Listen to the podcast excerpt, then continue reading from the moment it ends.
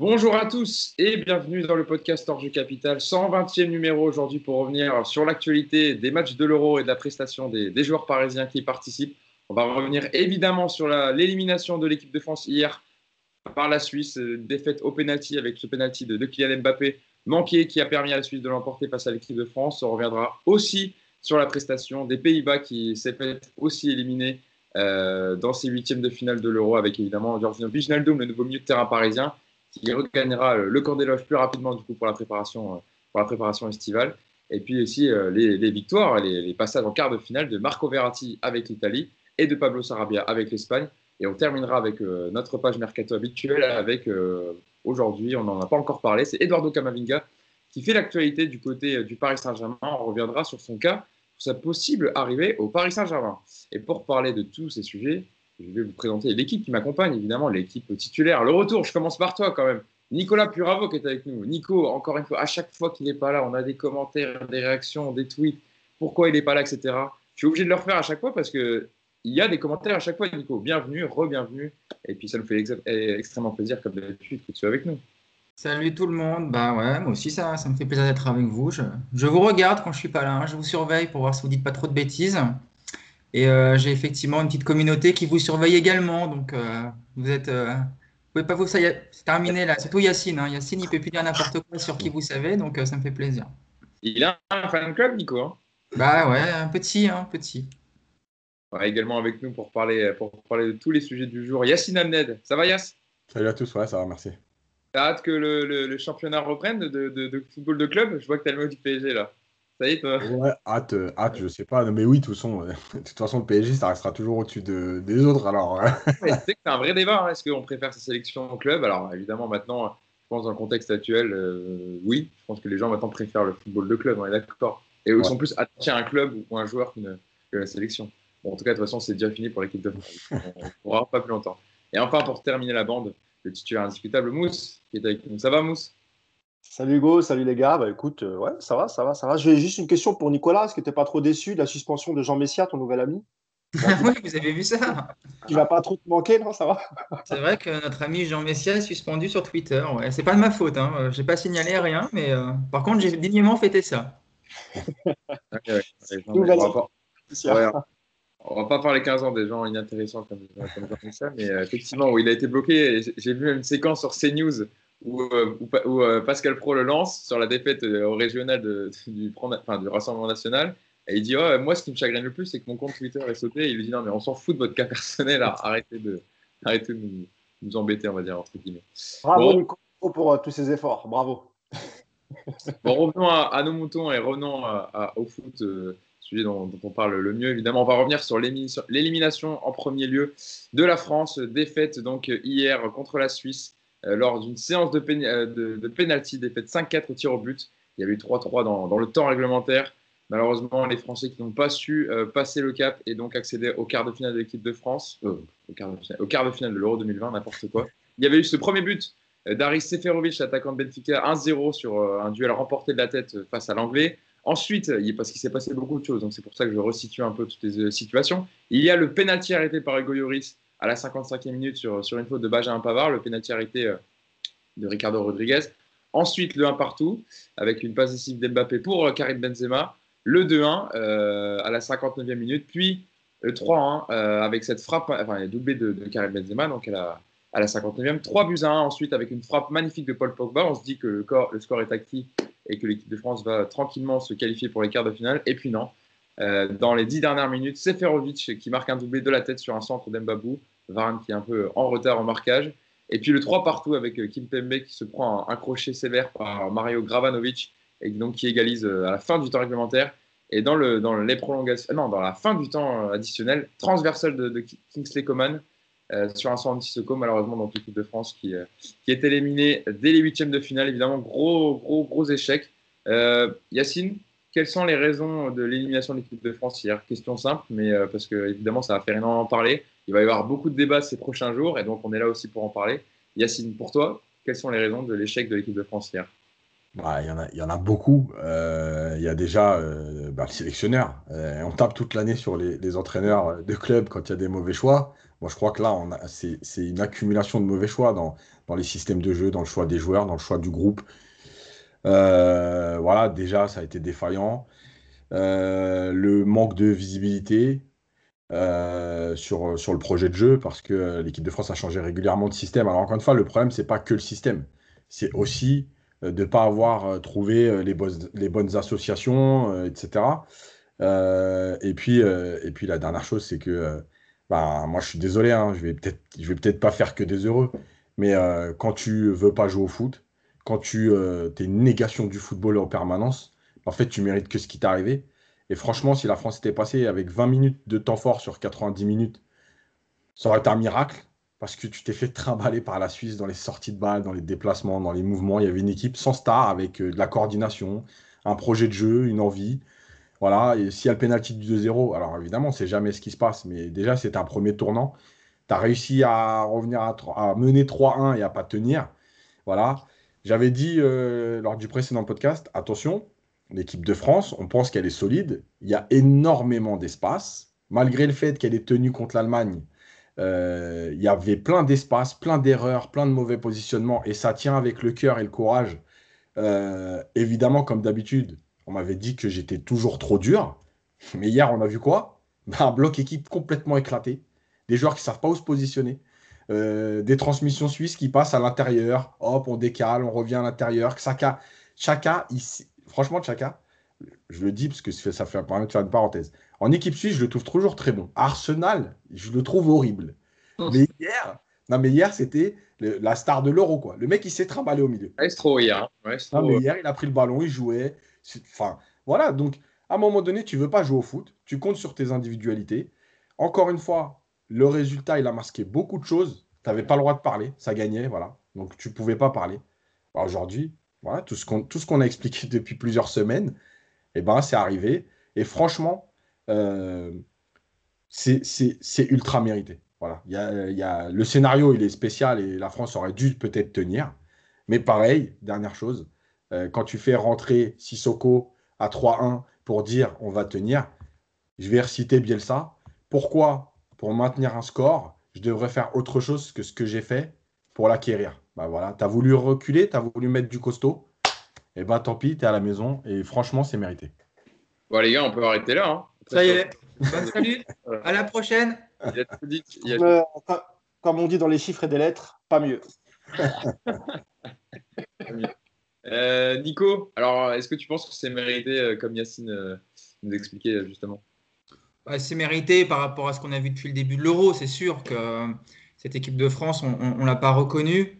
Euh, il y a, comme le dit Yass, effectivement, il y a, Deschamps se trompe sur beaucoup, beaucoup de choses depuis, euh, depuis longtemps et que euh, ça a aujourd'hui complètement explosé. Donc, euh, je ne vais pas revenir sur toutes les années où cette équipe de France, comme le dit encore une fois Yacine, a, refusé le jeu et s'est contenté d'un pragmatisme absolu et d'individualité qui t'ont fait des différences. Donc, tant que ça gagnait, c'était effectivement, euh, on passait pour des, euh, des fous quand on essayait de critiquer un peu des champs. Sauf que là, voilà, aujourd'hui, on a vu que cette équipe n'a pas de n'a pas de système de jeu vraiment bien défini, euh, n'a pas de circuit de passe, n'a pas de déplacement sans ballon, n'a pas d'idée. On a des joueurs qui sont qui sont perdus. Alors comme si ça suffisait pas, en plus, hier Deschamps, il nous sort un, un 3-5-2 à- pour rendre hommage à Laurent Blanc. Et euh, en gros, on se tire encore une balle dans le pied pendant une demi-heure, quoi. Donc déjà, tu perds une demi-heure du match où tu où tu mets tout le monde en difficulté que ce soit euh, des joueurs qui sont pas à leur place. hein, je pense à un gars, comme N'Golo Kanté hier, transparent parce que incapable de récupérer un ballon dans ce 3-5-2. Tu titularises un Langlais qui n'a pas une minute depuis le début du rassemblement, même un, même un match amical, il n'a pas joué et là, euh, se retrouve comme ça titulaire pour un huitième de finale. Enfin, c'est il y, a, des choix qui sont complètement ahurissants de la part de Deschamps. Et puis après, effectivement, tu as aussi, euh, aussi un groupe qui n'est pas bien construit. Tu as, on s'est tous réjouis de l'arrivée de Benzema, moi le premier, mais toi, c'est là où tu vois que c'est aberrant de rappeler Benzema euh, deux matchs avant le début de l'Euro. Si tu, veux en faire ton titulaire hein, à la- pendant la compétition et tu prépares juste deux matchs, et en plus il en a fait qu'un et demi. Enfin, tout, tout, tout, tout est mal fait de A à Z dans cette équipe.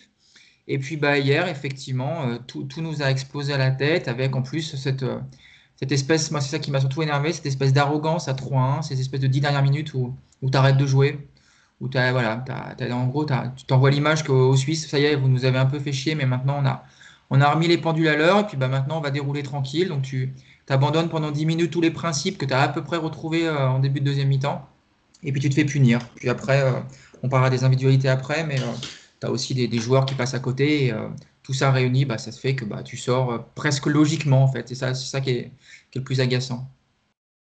Mousse, en fait, pour, pour, résumer un peu ce que disaient Yacine et Nico, c'est vrai qu'on a souvent loué, enfin, loué, on va dire, la, solidité de l'équipe de France, d'avoir des individualités qui faisaient la différence. Mais là, hier, on n'a même pas retrouvé la défense, on va dire, qui, tient la route, un, le duo Kanté-Pogba qui, quand même, est euh, un des, voilà, un, milieux qu'on nous, qu'on nous, vante énormément. Et, effectivement, voilà, la doublette a déjà très bien fonctionné. Mais hier, dans ce schéma, voilà, Nico commençait à en parler, dans ce 3-5-2, ça n'a pas fonctionné. Deschamps a rectifié le tir à la mi-temps, mais c'est vrai qu'on n'a pas reconnu les qualités de l'équipe de France. Et peut-être aussi dû au fait que, voilà, à force de ne compter que sur ces individualités, bah, au bout d'un moment, ça t'explose à, la tronche. Ouais, c'est clair, même si euh, déjà on l'avait déjà vu euh, face, un peu face à l'Allemagne, même en deuxième période, on s'était fait bouger par la Hongrie aussi. Il faut se rappeler, moi, je me rappelle qu'après l'Allemagne, j'avais dit oui, normalement, face à la Hongrie, euh, on devrait voir une autre équipe de France. Ben non, elle s'est fait bouger par cette, cette bonne équipe d'Hongrie. au Portugal, on fait match nul. Le, Portugal a aussi des, occasions nettes. Et puis hier, euh, tu as un Deschamps qui, qui, décide de, de, démarrer avec un système qu'il n'a quasiment jamais utilisé ou très très peu, euh, avec, euh, comme l'a dit Nico, avec un joueur qui n'avait pas une minute. Donc pour les automatismes, et ça on l'a bien vu entre Kimpembe, Varane et l'anglais, c'était catastrophique. Et ça a eu un impact aussi sur le milieu de terrain, évidemment.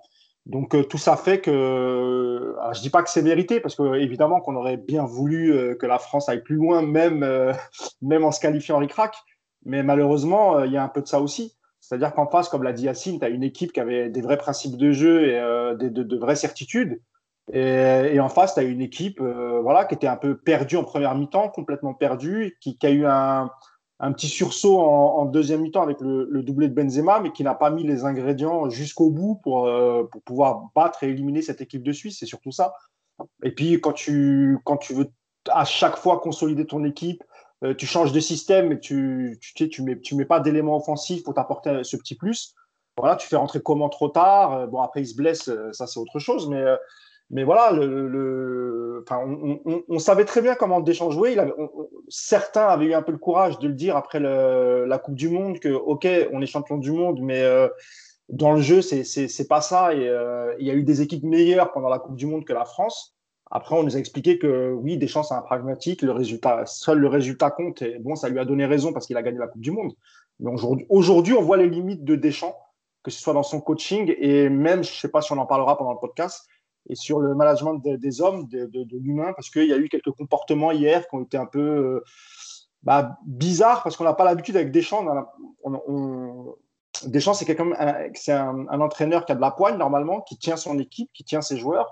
Et hier, on a vu, euh, par exemple, Pogba euh, ne pas accepter une remarque de, de Rabiot. Ça, il est sorti de son match lui aussi. voilà, et puis même si on revient sur le début de la compétition, on en parlait juste avant. Euh, Mbappé, Giroud, euh, l'histoire de la conférence de presse. Euh, voilà, il y a, quelque chose qui tournait pas très pas rond dans cette équipe de France. Et je pense qu'il y a aussi de ça. Ça fait partie des choses qui ont, fait que cette équipe de France est sortie de son match et par la même occasion est sortie de l'Euro. Yacine, revenons quand même sur, sur la, compo de départ et le choix tactique, de, le, voilà, coup tactique de Deschamps de faire ce 3-5-2 avec Rabiot à un poste inédit de piston gauche, avec Clément Langlais en défense centrale qui, euh, comme le disait Nico et Mousse, n'ont pas beaucoup, pardon, n'a pas eu beaucoup de temps de jeu avec le, FC Barcelone cette saison. Et on a clairement vu un manque d'automatisme euh, et euh, Deschamps a voulu changer le coach à la mi-temps. je vous donne sa déclaration en conférence de presse où on lui pose la question comment expliquez-vous cette première période? Et Deschamps répond la Suisse nous a mis en grande difficulté, on était en retard, il y avait des décalages liés probablement au système. À partir de là, il fallait y remédier. On a fait en sorte d'avoir une deuxième mi-temps plus en rapport avec ce qu'on a l'habitude de faire. Les joueurs ont fait ce qu'il fallait pour mener. Malheureusement, vous connaissez la suite. Qu'est-ce que Yacine, tu, penses du choix de Deschamps de départ de mettre ce, dispositif qu'il n'a jamais euh, pratiquement testé avec l'équipe de France pour ensuite changer à mi-temps et faire rentrer Kingsley Coman qui euh, a quand même euh, apporté à l'équipe de France par ses percussions et sa vitesse? Alors déjà, le positionnement, il est pas lié au... Enfin, ce que dit Deschamps sur le système, c'est pas t'es en retard à cause du système, t'es en retard parce que t'as été en retard toute la compétition en vrai. Ah. non mais je, l'ai redit, je le dis, et, heureusement qu'on fait les podcasts régulièrement, parce que si vous reprenez les podcasts d'avant, je l'avais déjà dit, sauf que tu tenais en fait. Tu tenais parce que l'équipe adverse manquait un peu d'efficacité, etc. Donc tu, ça masquait, on disait Ah, il est trop dur, il voit pas, enfin c'est pas voilà. Là, c'est donc pas lié au système. Par contre, sur le système, effectivement, la première chose, c'est que tu mets l'anglais, effectivement, qui n'a pas une minute, mais qui en plus a vécu une saison horrible avec Barcelone. C'est-à-dire qu'à chaque fois qu'il a joué, il a coûté quelque chose. Donc déjà, il n'est pas forcément en grande confiance. La deuxième chose, c'est que tu as joué trois fois euh, avec trois défenseurs euh, l'année dernière, euh, sous l'ère des champs, on va dire, mais l'année dernière, c'était Upamecano, c'était pour s'adapter avec Upamecano. Et donc, ce trio Kimpembe, Varane, l'anglais, n'a jamais joué ensemble. Mm. Donc, deuxième problème. Troisième problème, la défense à 3, elle doit te permettre, en fait, dans l'utilisation du ballon au départ, de rapidement écarter tes trois défenseurs pour éviter qu'un de tes deux milieux décroche, donc pour ressortir les ballons, et très vite mettre tes deux latéraux très haut. Et c'est tes trois défenseurs qui occupent la largeur pour sortir de la première ligne défensive. Sauf que les trois ne l'ont pas fait. Varane et Kimpembe n'ont pas assez écarté quand ils avaient le ballon. Les deux latéraux, comme Rabiot, on, on peut quand même le dire, c'est quand même pas le champion du monde du volume de course. Il y allait en marchant. Pavard, bon, Pavard, ok, bah, il va manger pendant toute sa vie sur un but contre l'Argentine. Reprenez tous ces matchs depuis trois ans et vous verrez les lacunes de Pavard. Mais il a mis une reprise de volée en huitième de finale exceptionnelle et il va bouffer dessus pendant dix ans. Ensuite, les deux, milieux, donc tu n'arrivais pas à les trouver parce que déjà, en fait, tes trois défenseurs n'arrivaient pas à sortir de, de la première ligne euh, en écartant et en jouant rapidement. Il y avait des problèmes de transmission. Donc déjà, ton système, en fait, il t'a tout plombé. Mais en plus, il t'a même pas permis de bien défendre parce que ton positionnement, il n'était pas bon parce que Varane venait trop vite à l'intérieur, comme quand il a l'habitude de faire avec Kimpembe, en fait, à deux. Donc, tu te retrouvais avec trois joueurs très proches les uns des autres, avec Pavard qui savait pas trop s'il devait être haut ou bas. Donc, ça passait dans son dos. Et à l'arrivée, quand Varane devait couper, il était trop loin de Pavard. Donc, en fait, tu n'étais jamais positionné.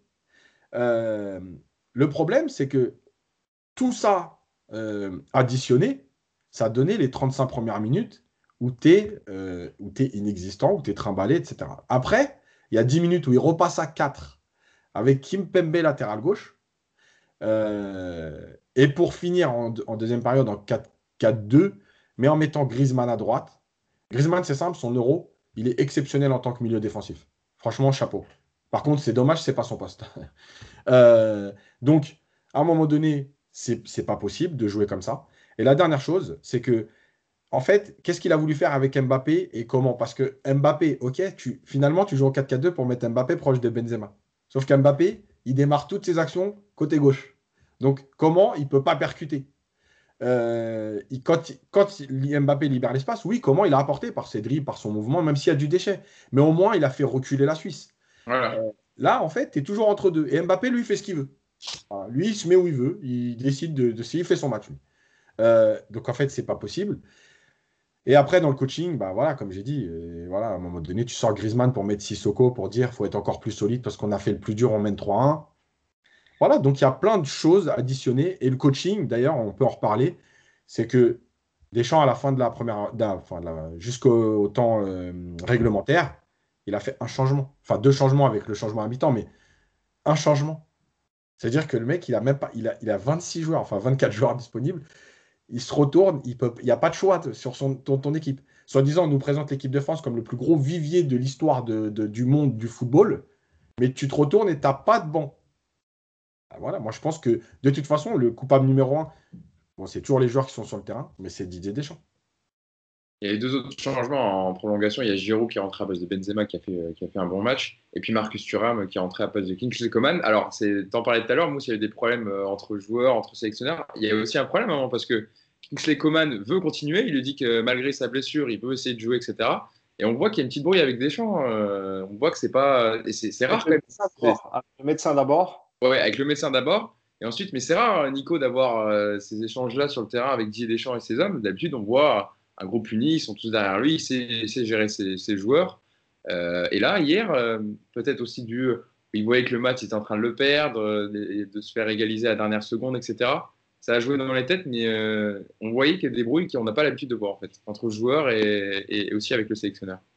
Bah, ça, de toute façon, ça, ça traduit bien le fait que ce groupe a moins bien vécu qu'en 2018. Voilà, il y a eu des petites tensions. Alors, il n'y a pas eu, je pense, non plus une guerre mondiale à l'intérieur du groupe, mais ça n'a pas été aussi fluide qu'avant. Et puis, bah, il y a forcément un moment où, quand tu sens que le match ne tourne pas dans ta, en ta faveur, bah, ça, ça rejaillit un peu. Après, pour rebondir sur ce que dit Yacine, déjà, effectivement, les, les, trois défenseurs centraux sans automatisme et du coup, avec un placement beaucoup trop axial, les trois, c'est sûr que c'est c'est complètement suicidaire et ça, ça pourrit ta première demi-heure parce que tu es, bloqué par rapport à ça.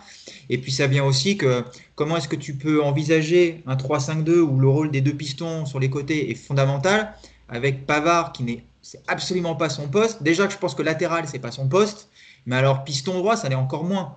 Euh, d'ailleurs, quand, quand, il joue à 3 avec le Bayern, Pavard, il n'est jamais piston. Ils le mettent euh, axe droit de la défense à 3. Enfin, tu vois, c'est et puis, bon, Rabiot à gauche, j'en parle même pas, parce que je ne sais pas à quel moment tu peux imaginer que Rabiot va, va faire un match comme un piston gauche. Il, ne sera jamais piston gauche. Donc, euh, ce, choix d'homme, il est, euh, il est dramatique. Et puis, euh, et puis, tu vois, quand Yacine parle du, de l'entrée de Sissoko, c'est là où tu vois que, que, Deschamps, en fait, ne sera jamais un entraîneur avec du panache qui va te faire vibrer. Parce que, honnêtement, comment est-ce que tu peux aborder une séance? Il, reste deux, deux, changements à l'arrivée. Hein. Je crois qu'il y a eu quatre remplacements qui ont été faits par l'équipe de France sur les six possibles, du coup, parce qu'avec la prolongation, tu en as un de plus. Comment est-ce que tu peux aborder une séance de tir au but en laissant Ben Yedder sur le banc? Déjà, tu m'expliques. à quel moment tu, ne te dis pas la 119e, on va faire rentrer Ben Yedder pour tirer un péno si on va jusqu'au 7, 8 ou 9e penalty? D'ailleurs, je pense même que Ben Yedder doit être dans les 5 tireurs de, de penalty dès le départ. Et puis après, c'est pareil. Putain, tu as, un gardien sur le banc de touche qui est spécialiste des penalties. Mais fais rentrer Ménian sur cette séance et du panache. Qu'est-ce qu'il a à perdre, le Ménian, sur, sur cette séance-là? Il fait un arrêt, c'est le héros, il n'en fait pas, on dira rien de spécial. On sait que Lloris, il va pas toucher une bille. Il n'avait pas arrêté un tir au but depuis 9 ans. Je sais si vous vous rendez compte? Ça faisait 9 ans qu'il n'avait pas arrêté un tir au but en bleu. Peut-être que Nico, il l'a laissé euh, Didier Deschamps parce qu'il était en confiance avec son penalty arrêté pendant le match. un penalty tous les 9 ans. Et le prochain, c'est en 2030. Oui, bah, Donc, euh, où la confiance? Tu prêches un converti, mais la confiance dans le match, on va dire. Si tu en arrêtes en deuxième période, tu peux être en confiance au moment de t'arrêter les autres. On a, vu la confiance, c'est-à-dire que déjà sur les, sur les cinq tirs, je crois qu'il plonge deux fois. Le reste du temps, il sent qu'il veut partir un peu à gauche, puis il hésite. Enfin, il choisit même pas de côté, quoi. Il plonge pas. On aurait dit, euh, on aurait dit Ettori en 82 à Séville. Les, mêmes, les, mêmes attitudes. C'est effrayant. C'est effrayant, alors que tu as quand même Ménion qui arrête un penalty sur deux. Ah, je, suis paumé sur la ref, hein. désolé, je l'ai pas. Hein. tu te feras la séance de tir au but euh, France-Allemagne 82, tu vas voir Ettori, il fait un pas à gauche, et puis il reste il la main comme ça, ouais, ouais. j'ai pas le bon côté. Mais, mais c'est pas, il fait quelque chose. Et tu regarderas la, séance d'hier de Lloris, elle est dégueulasse. Le, sur le quatrième tir qui touche, en fait, il pousse pas sur les jambes, mm. il, tend le bras, il se laisse tomber. Enfin, si je comprends pas ce gardien, moi, ça me, ça me dépasse sur les pénalties. Il peut l'avoir en vrai, hein, parce qu'il saute, il plonge même pas du coup. Il est à moitié, enfin, il est à moitié entre le milieu et le côté, mais sans tendre le bras vraiment. Vrai que, euh, techniquement, euh, c'est compliqué. Euh, Mousse, on peut parler aussi d'un joueur, on n'a pas encore parlé, c'est Kylian Mbappé. Évidemment, on a l'habitude, on fait des focus sur des joueurs parisiens avec leur sélection. Euh, je vous donne la, déclaration de Didier Deschamps sur le match de Kylian Mbappé et ce qui lui a manqué? La question était qu'a-t-il manqué à Kylian Mbappé dans cette compétition? Qu'est-ce que cet échec va lui apporter? Je vous donne la réponse de Didier Deschamps. Ça apportera à tout le monde. Kylian était attendu, même s'il n'a pas marqué, il a souvent été décisif. Il prend la responsabilité de tirer le penalty, personne ne lui en veut. On pas avec les joueurs, on sait très bien la force de ce groupe, l'unité qu'il a. On a connu des, moments merveilleux ensemble, il faut l'accepter, il y a beaucoup de tristesse, on n'a pas tout bien fait. Si on s'arrête aujourd'hui, c'est qu'on le mérite. Euh, Mousse, sur le match de, Mbappé hier, qu'est-ce que tu en as pensé? Euh, Il y a eu quelques situations, effectivement. Il y a cette passe ici pour, Benzema. Mais évidemment, euh, je pense que les gens vont retenir hier, c'est ce penalty manqué qui, élimine l'équipe de France. Qu'est-ce que tu as pensé du match de Mbappé et surtout, on va dire, dans cet euro, on va dire, si tu veux, intégrer toute la compétition. Ah, c'est un paradoxe Mbappé parce que que ce soit hier ou sur, euh, sur les trois matchs de, de, de poule, il n'a il a jamais fait, des, il a jamais fait de, de, match exceptionnel. Bon, déjà, il marque pas, mais par contre, il est, il est sur quasiment tous les buts. Mmh. Hier, il est, sur le, il, est, il est sur les deux premiers buts de, de Benzema. Et lors des, lors des phases de poule, il est quasi, quasiment alors, soit le passeur décisif, soit l'avant-dernier passeur, mais en tout cas, il est, toujours, euh, il est toujours dans le but. Mais sinon, son apport dans le jeu, dans le match, etc., euh, c'est pas, pas un super euro. Après, Mbappé, c'est un jeune joueur qui a beaucoup de pression sur les épaules. Euh, il fait, il fait une, une, année compliquée, enfin une année compliquée en termes de, de, nombre de matchs qui était longue, sans préparation. Ça, on l'a déjà, on l'a déjà répété plusieurs fois. Euh, une première partie de saison qui est pas terrible. L'arrivée de Pochettino, ça va un petit peu mieux et il finit en, en tronc avec le, PSG malgré la perte du titre. C'est, quasiment le, le meilleur joueur de l'effectif euh, jusqu'à la fin de saison. Et euh, alors, soit il s'est mis trop de pression lui-même en, voulant être le sauveur de cette équipe de France, euh, parfois, il en faisait peut-être un peu trop sur la relation avec Benzema.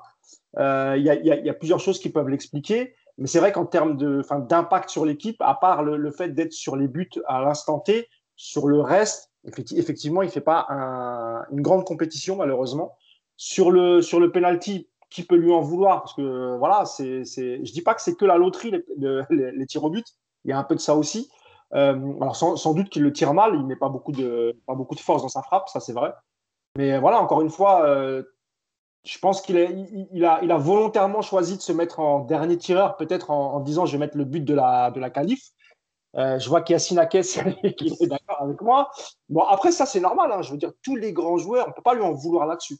Euh, je rappelle qu'il y, y, a un joueur comme Rabiot qui s'est écarté pendant les tirs au but, qui n'a pas voulu tirer. Et euh, à, à, à, contrario, tu as Kim Pembe qui a vraiment posé ses. Hein, vous voyez ce que je veux dire? Et frappe, vraiment, il a été courageux là-dessus et il n'a pas fui ses responsabilités. Maintenant, sur Mbappé, voilà, il va falloir qu'il parte en vacances, qu'il se repose, qu'il oublie tout ça. Parce qu'il va moi, je pense qu'il va en prendre plein la gueule là, dans, dans, dans les prochains jours. Les, je, je pense qu'on va le pointer du doigt, alors que si on le pointe du doigt juste par rapport au penalty, les gens, c'est que les gens n'ont absolument rien compris. Il est aussi fautif dans son positionnement, et vous l'avez dit, euh, quand tu décides de, de jouer en 4-4-2 pour être proche de, de Benzema. Un rôle qu'il avait eu à ses débuts à Monaco avec Falcao, et ça, et ça se passait très bien. Mais au fur et à mesure. Pardon? Au avec Icardi, et ça oui, se passe aussi très bien. C'est vrai, c'est vrai. Mais c'est vrai qu'il a toujours tendance à prendre ce côté gauche et à s'éloigner un peu de, l'axe. Écoute, euh, il va falloir qu'il se remette en question parce qu'encore une fois, il y a eu des choses pendant cet euro où peut-être qu'il a mal géré euh, sa com avec Giroud. Moi, je trouve que c'était le fait qu'il qu qu veuille aller s'expliquer à tout prix euh, pour pas passer pour le mauvais garçon, ça a été une erreur. Et euh, la, la, première fois, Deschamps lui a dit non, et puis finalement, ils ont cédé. Il a été à, il a été, puis il a, fait un peu le show. C'est un, garçon intelligent. Hein. Quand il est parti en conférence de presse, on a tous apprécié parce que c'est quelqu'un qui s'exprime bien, etc. Mais je pense que voilà, je pense que Deschamps aurait, dû être un peu plus ferme et lui dire de se concentrer sur son jeu, sur son foot et pas sur ce qui se dit à l'extérieur. Et j'ai l'impression aussi c'est quelqu'un qui, fait très attention à ce qui se dit sur lui et ça peut être ça a peut-être pollué aussi son euro. Quant à l'histoire du contrat, etc., je pense que c'est pas lié forcément parce que euh, c'est lui qui a la main sur le truc. Donc euh, je ne pense pas que ce soit lié euh, l'euro et, et, et, son histoire avec le Paris Saint-Germain, ce qu'on a pu entendre juste après le match dans certains médias. Moi, j'y crois pas beaucoup. Je pense que voilà, il y, y, y, y, a eu des, des, des, des, événements pendant cet euro, ça lui a pollué l'esprit. Il euh, y, a eu, la pression aussi du but. Euh, on attendait beaucoup de lui pour, pour qu'il marque un but, etc. À, à, côté de ça, il y a Benzema qui revient et, et qui claque, euh, je crois qu'il fait quoi, quatre buts euh, en tout? Ouais. C'est ça? Quatre buts? Donc voilà, c'est ça qui peut expliquer son peut-être son, mauvais euro. Bah écoute, euh, il va aller se reposer, il va, il va reprendre des forces, on le retrouvera à la, à la reprise en espérant des loges et, et avec le PSG. Mais bon, c'était pas un super euro pour le, pour le jeune Kylian Mbappé. Yacine, euh, par rapport à la séance de, de, tir au but, par rapport à ce que disait Mousse, euh, je te voyais acquiescer dans le sens où je pense qu'il aurait dû se mettre en troisième tireur, voire en deuxième, et ne pas laisser genre Marcus Thuram qui n'a pas beaucoup de sélection avec l'équipe de France et Kim Pembe qui n'est pas un, voilà, un spécialiste, qui est un défenseur. Par rapport à ça? Non, c'est par rapport au cinquième. Je pense que vraiment, il avait dans l'idée de se dire euh, je, tire en cinquième parce que c'est souvent le pénalty décisif. Et voilà, après, euh, après l'ordre des tireurs et, les, choix des tireurs, c'est compliqué parce que, euh, parce que quand tu es coach et que tu arrives à la séance de tir au but, tu es aussi obligé de demander aux joueurs qui se sentent et malgré tout, ceux qui y vont déjà, c'est, je ne vais pas dire une preuve de courage parce qu'on n'est pas non plus, pas la, tu vas pas à la guerre non plus. Euh, mais, euh, mais, mais voilà, ça veut dire qu'ils se sentent capables et, et c'est bien. Il y a des joueurs qui se cachent et ça, c'est vrai. Ça arrive tout le temps dans les, dans les séances de tir au but. Il y en a même qui pleurent. Ouais, aussi.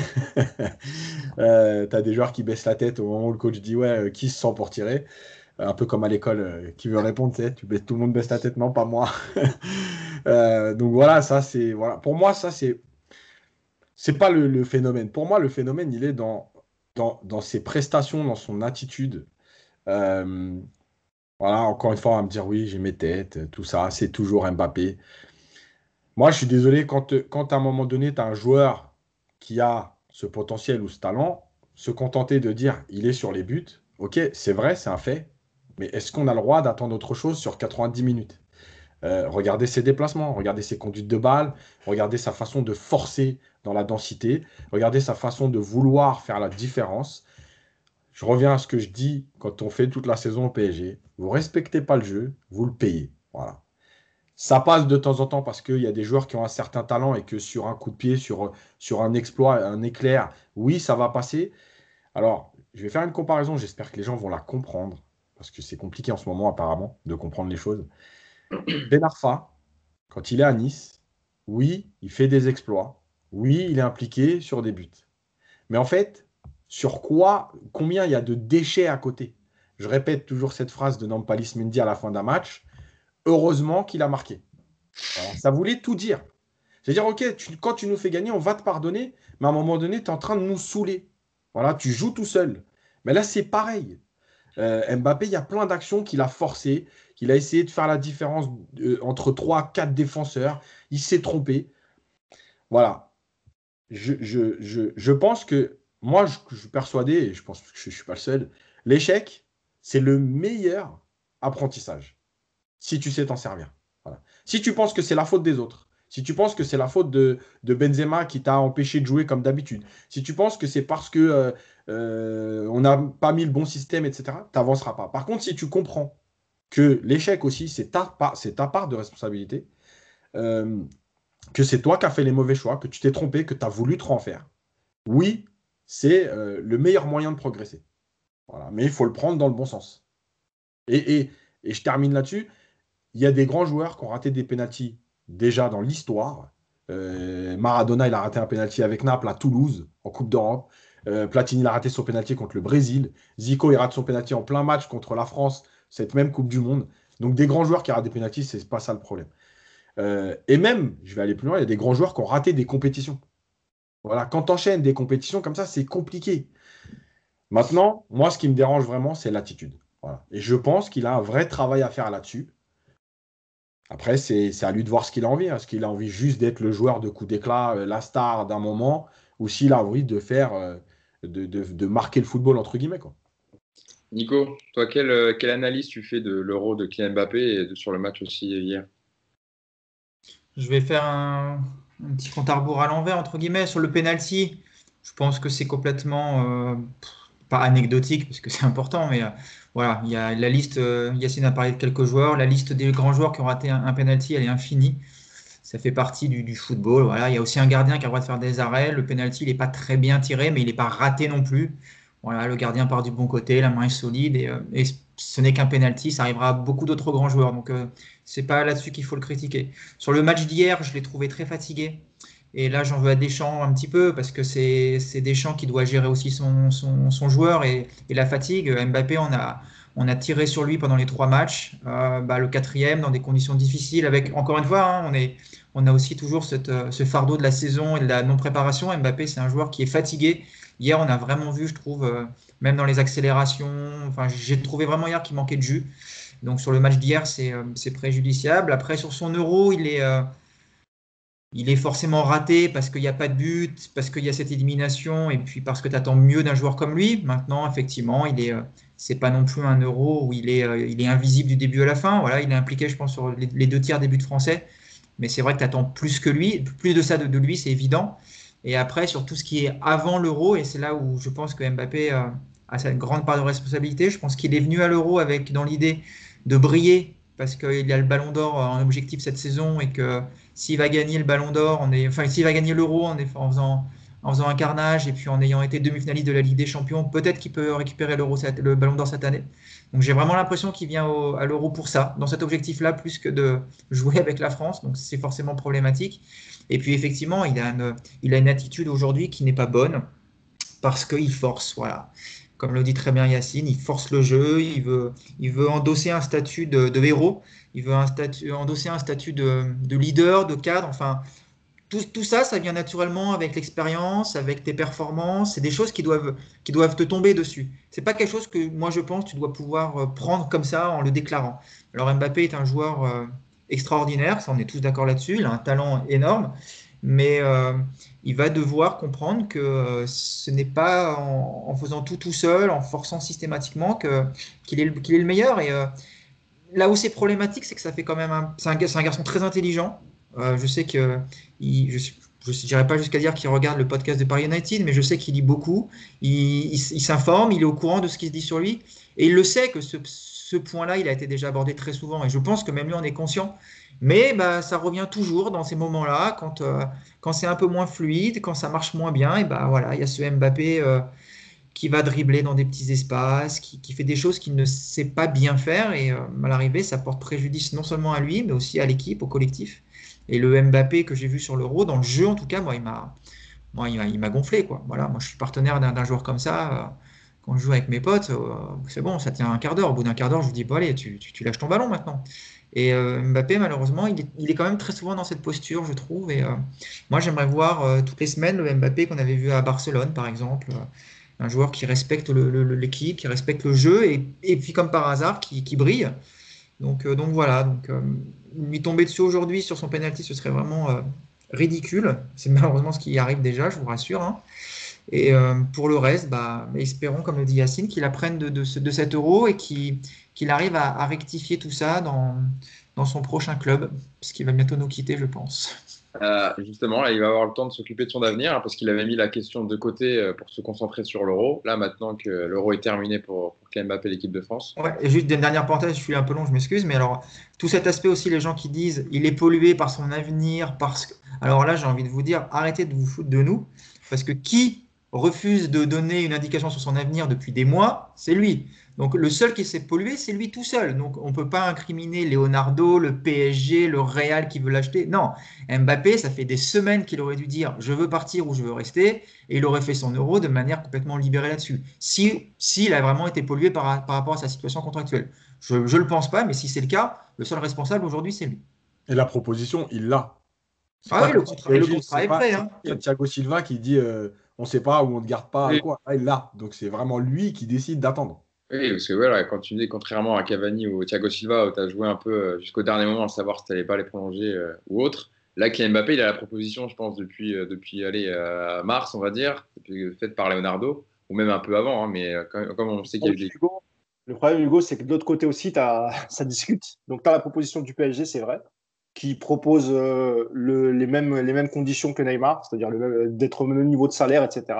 Et je pense que de l'autre côté, il attend aussi de voir si le Real peut se peut se positionner sur en termes de, de, de, salaire et le, et le, projet de jeu, euh, comment, comment il va jouer, etc. Et, et, à mon avis, ouais, il va, il va attendre encore, euh, il, va peser le pour et le contre. Et on aura une réponse d'ici, parce que l'entraînement le, reprend le 4 ou 5 juillet. Donc lui sera en vacances, évidemment, il va pas revenir tout de suite, ce qui lui permettra aussi de discuter avec le Real, de discuter avec le PSG et à ce moment-là, il prendra sa, il prendra sa décision. Mais le, Parce que s'il n'y avait eu que le PSG, bah, c'était simple. Tu prolonges, tu prends les 30 millions par an et, c'est réglé. Mais le problème, c'est que de l'autre côté, tu as, le Real Madrid avec un nouvel entraîneur, Ancelotti, qui, est, un, entraîneur quand même charismatique, même si ces dernières années, euh, il, il était un peu moins. Mais ça reste quand même Carlo Ancelotti. Donc ça peut aussi faire réfléchir. Donc euh, voilà, je pense que la réponse, elle sera, euh, elle sera donnée allez, maximum d'ici 15 jours, je pense, parce que tu ne peux pas aller non plus au-delà parce que le, club doit aussi euh, préparer sa saison prochaine, le mercato. Et effectivement, euh, de, du, départ d'Mbappé ou du fait qu'il reste dépendra aussi le mercato du PSG. Si tu arrives à récupérer 150 euh, millions ou 180 millions pour l'année de contrat qui lui reste, bon là c'est autre chose pour le PSG qui aura les moyens aussi d'aller chercher son remplaçant et qui aura les moyens en tout cas de, pallier à son absence. Donc voilà, je pense que d'ici 15 jours, on devrait avoir une réponse. Ah, j'espère, parce que je pense qu'il a quand même eu le temps de peser le pour et le contre. Hein. Depuis le temps, il faut arrêter de nous de notre tronche. On sait très bien qu'il attend exprès, euh, enfin, il fait durer le suspense parce qu'il attend de savoir si le Real aura l'argent pour financer son transfert et que si ça se fait pas, bah, il prolongera d'un an, je pense, ou deux, et puis il partira l'été prochain. On attend de voir si, si le Real aura l'argent, mais évidemment, on en reparlera dans le podcast. Nico, tu as levé la main. Euh. C'était pour dire ce que tu as dit, en fait, Hugo. Tu m'as coupé l'arbre sous le pied. Je pense exactement ça, qu'il attend tout simplement de voir si le Real peut le prendre. Et euh, c'est là où, le PSG aurait dû depuis longtemps fixer une deadline, je pense, parce que ça aurait vraiment réglé les choses plus rapidement.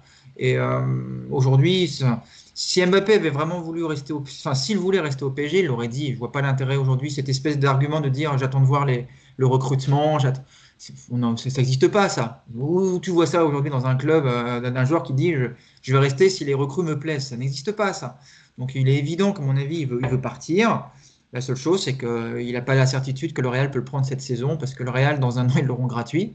Donc euh, il attend. Il attend en gros que le Real lui dise quoi déclarer. Et ça, c'est moi, c'est ça qui me gêne un petit peu avec, euh, dans ce dossier. Surtout, dernière... ouais, vas -y, vous vous rappelez de l'interview de, de, Nasser Al-Khelaifi donnée dans le journal L'équipe dont on avait parlé dans le podcast où il dit que l'institution est au-dessus des joueurs, etc. Bah, si, si le club est au-dessus, normalement, tu, dis, tu mets une deadline à un joueur et ça fait un peu comme le, Real, par exemple, avec Ramos. Si tu t'entends pas, bah, etc., tu pars et terminé. Et là, on a l'impression que ça mousse. Ça, ça, le Mbappé, en fait, décide. Comme il avait resté en contrat, il est en position de force. Quoi, voilà. Alors, moi, j'aime beaucoup le président Nasser, mais il faut pas faire attention à ces, déclarations. Parce que... Avec ah, on en avait parlé dans podcast, d'interview. Moi, moi, la dernière chose que je voulais ajouter sur Mbappé, c'est que euh, ce qui s'est passé hier, ça ne peut que l'encourager à quitter la France. Enfin, le PSG et la France, pour les raisons qu'on a indiquées. C'est-à-dire qu'il va, subir, il va subir une vague de critiques. Et rappelez-vous ces déclarations euh, avec, je crois que c'était après un match d'équipe de France où il disait euh, pour les joueurs étrangers, c'est facile, ils viennent en rassemblement, même s'ils sont critiqués, ils retournent à l'étranger et ils le subissent moins. Moi, je joue pour le Paris Saint-Germain et, l'équipe de France. Donc, euh, quand, euh, quand on critique, je suis, je suis dans le pays où, on me critique. Enfin, bref, j'ai l'impression que ça, ça, peut ça aussi favoriser euh, un départ du PSG pour, pour justement éviter qu'on reparle à chaque fois de ce penalty manqué, de cette élimination en huitième. Donc voilà, ça c'est encore un, atout négatif, je dirais, pour la prolongation au, Paris Saint-Germain. Moi, à l'heure qu'il est, je ne peux pas vous dire. Moi, j'avais dit il y a quelques semaines, c'est vrai que c'était plutôt la tendance avant l'Euro euh, et, à la fin de saison qu'il était plus enclin à, rester au PSG encore peut-être un ou deux ans jusqu'à la Coupe du Monde au Qatar et avec peut-être une petite clause qui le permettrait après de, rejoindre un autre club. Mais c'est vrai qu'avec ce qui s'est passé ces derniers temps, ça peut aussi lui faire changer d'avis et, euh, lui faire, lui faire quitter pardon, le, Paris Saint-Germain pour, justement euh, fuir un peu toutes les critiques qu'il va subir dans les prochaines semaines je pense, de toute façon, on, reparlera du cas Mbappé évidemment dans le podcast parce qu'il peuvent encore se passer beaucoup de choses. passons à une autre sélection qui a déçu aussi et qui est éliminée euh, aussi dès les huitièmes de finale de, de cet Euro 2020. C'est les Pays-Bas hein, qui ont été éliminés par la République tchèque, euh, candidat aussi favori au titre final. Hein. Euh, les Pays-Bas qui ont été réduits à 10 dès la, 55 minutes, c'était dimanche. Mathis, Mathis Delirte qui s'est fait donc expulser. Et donc les Pays-Bas qui ensuite ont, sont totalement passés à côté de leur huitième de finale. Euh, victoire donc des Tchèques avec un but de, Thomas Holles et Patrick Schick, l'attaquant du Bayern Leverkusen, qui est déjà à 4 buts euh, dans cet euro. Euh, Yacine, on avait fait le bilan des Pays-Bas sur les poules, on disait 9 points, tous les voyants sont au vert, etc. Bon, même s'il y avait peut-être quelques problèmes défensifs et dans l'organisation défensive des Pays-Bas, etc. Et là, bah voilà, un, favori au titre final, à la victoire finale qui est éliminé. ils ont fait un match très, très, très, très moyen. 7 tirs, 0 tirs cadrés. Alors, on va pas faire aussi long hein, dans les débriefs que l'équipe de France. On va surtout revenir sur, on peut voilà, parler évidemment de la prestation globale collective de, la sélection, mais surtout aussi des, joueurs qui nous intéressent. En l'occurrence, Giorgino, alors faut que je le prononce bien. C'est Van Naldum, c'est ça on prononce Vai Naldum. Vai Naldum. Voilà, Naldum. Je vais l'apprendre hein, pour la saison, ne vous inquiétez pas, j'aurai la bonne prononciation. Euh, Giorgino Vai Naldum, donc qui a fait un match aussi euh, très compliqué. Euh, Yacine, il y a une stat, je la donne direct, euh, qui est sortie sur son match. Il a réussi que 10 passes en 90 minutes. C'est le pire total pour un joueur de champ néerlandais ayant disputé, disputé en intégralité une rencontre de phase à élimination directe de l'Euro depuis 1980. Mais voilà, rien que même euh, en s'arrêtant là, 10 passes réussies en 90 minutes, yes, c'est compliqué. Hein. c'est clair. Euh, ouais, mais déjà, quand tu as un sélectionneur qui prend pas Baker dans le groupe, enfin non, je rigole, c'est bon. Voilà. Baker. Baker. Euh, non, mais en fait, ce qui s'est passé, c'est que déjà les Pays-Bas, je pense que on, le répète souvent cette phrase qui a l'air euh, bateau classique, mais elle est malgré tout réelle.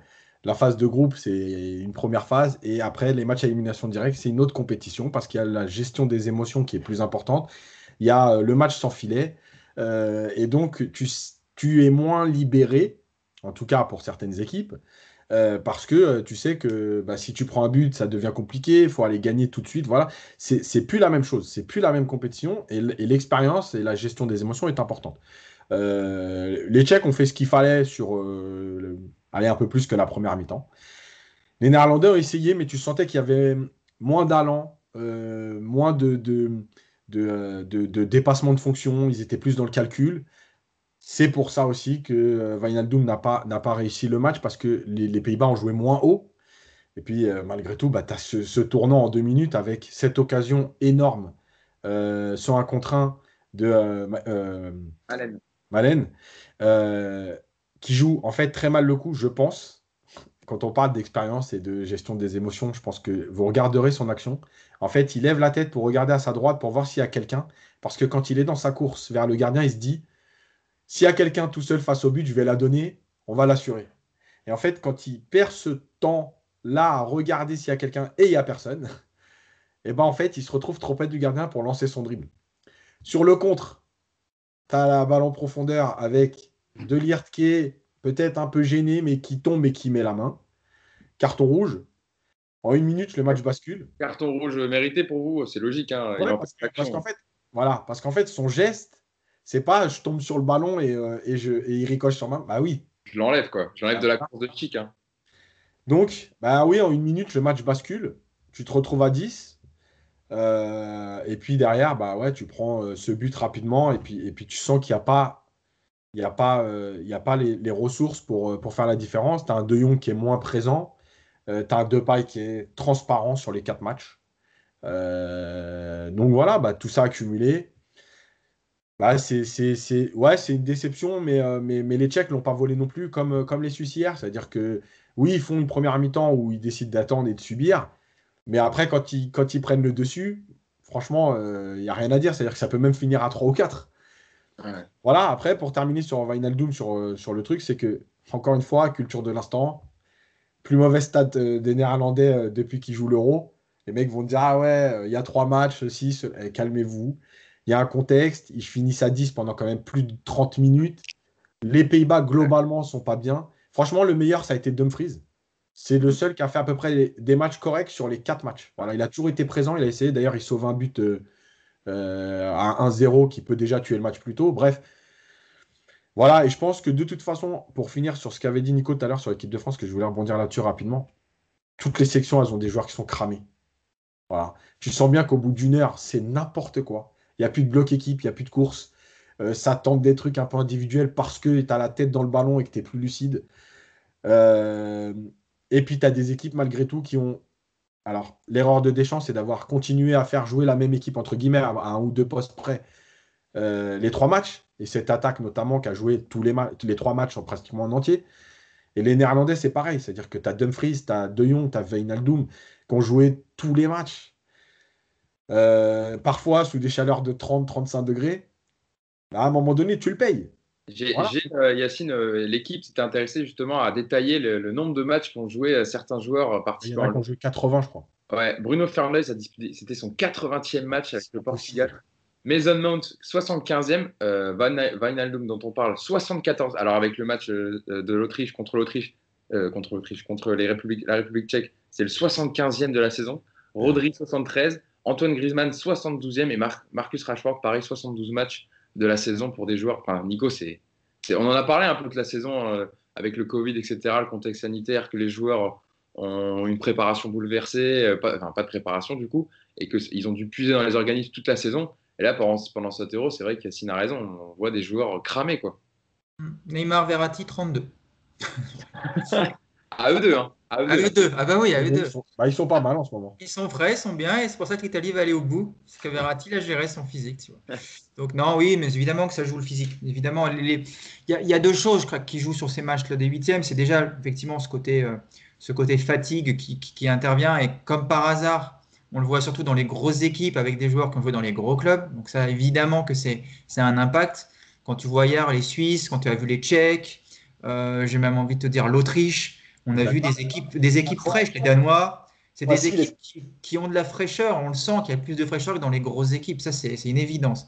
Et puis après, il y a aussi effectivement un aspect, euh, un aspect mental qui rentre en compte dans les huitièmes. Et, euh, et toi, les Pays-Bas, typiquement, je pense que la première mi-temps ratée des Pays-Bas, c'est mental. Parce que, parce que comme l'Italie, comme l'Italie qui s'est fait peur à partir de la deuxième période, quand tu commences à sentir que c'est dur, que tu n'es pas au mieux, et que bah, si ça tourne pas bien, tu te fais éliminer, bah, tout devient plus compliqué. Et les Pays-Bas, j'ai vraiment l'impression que ils ont été gênés très vite dans la première mi-temps parce que les Tchèques sont très bien organisés et que bah, dans la tête, ça commence à se bloquer. Et puis bah, la tête, le physique, plus le rouge, c'est, il a 52e, hein, le rouge, Yas. Donc toi, c'est même plus, c'est plus que 30 minutes. Hein. c'est quasiment 40 minutes. Enfin, c'est 40 minutes en infériorité numérique.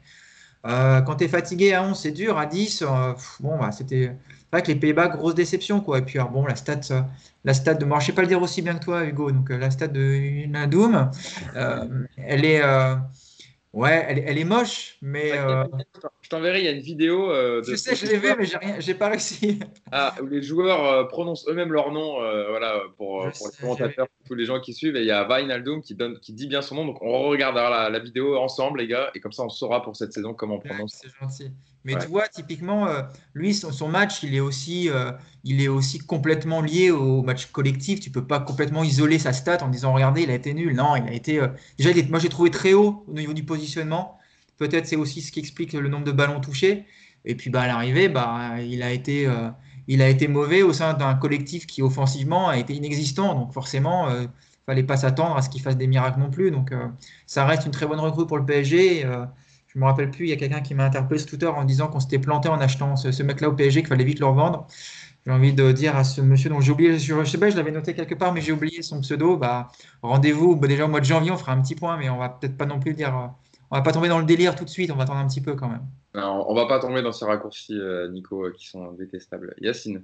juste 10 secondes. Le, alors, Vinaldoom a, joué très haut. Vinaldoom a joué très haut parce que Vegorst, qui était plutôt un point de fixation, et comme on a mis euh, du coup, lui, il bouge plus, donc il fallait occuper l'espace. Et ça, ça a été un problème dans les automatismes des Néerlandais, notamment. Euh, juste une chose, on n'est pas forcément écouté par le PSG, mais j'espère que le PSG ne va pas faire l'erreur de faire revenir les joueurs trop vite euh, pour attaquer la saison.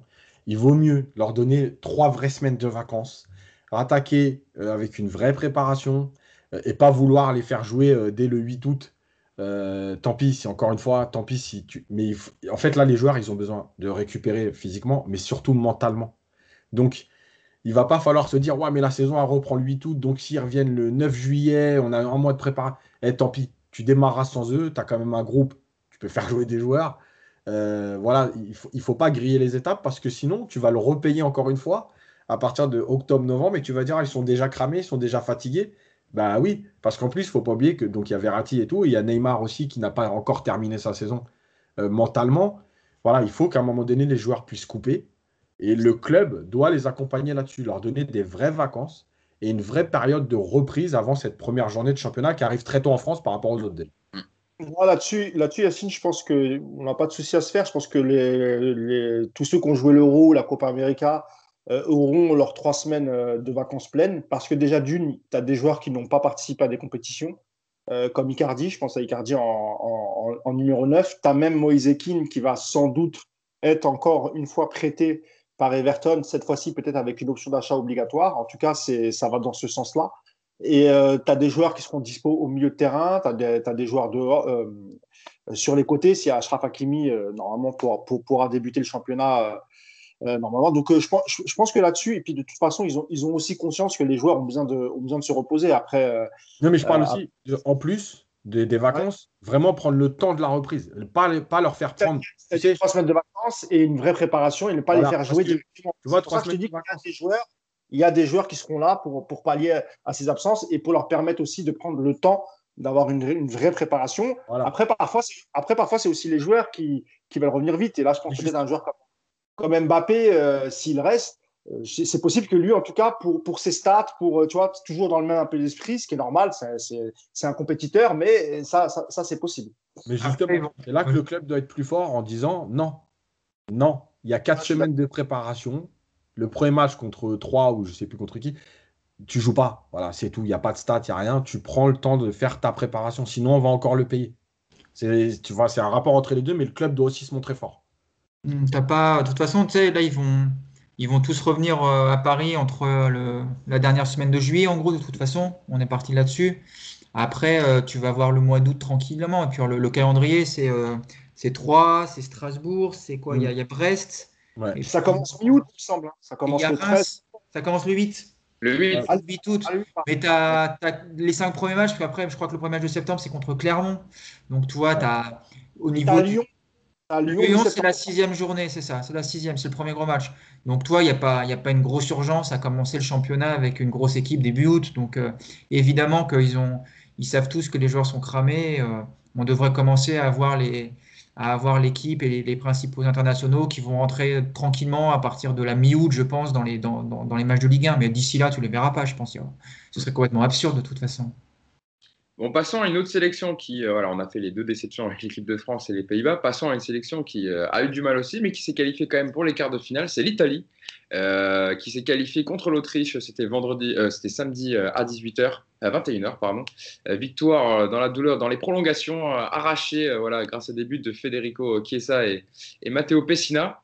Mais Mousse, nous, on va revenir plutôt sur, sur la performance d'un homme, un joueur parisien on connaît bien. Marco Verratti, qui était reconduit titulaire après euh, son bon match euh, contre le Pays de Galles euh, dans les phases de poule, où l'Italie avait gagné 1-0. Il a été reconduit titulaire contre l'Autriche au détriment de Manuel Locatelli, qui avait fait un très, bon, un très bon euro. Et il y a eu énormément de débats autour de la performance de, Marco Verratti. Alors, beaucoup l'ont trouvé bon, d'autres moyens, qui ralentissaient le jeu de l'Italie, etc.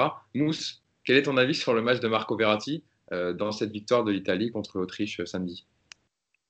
En tout cas, sur sa première mi-temps, j'ai pas compris les critiques parce qu'il a plutôt été bon.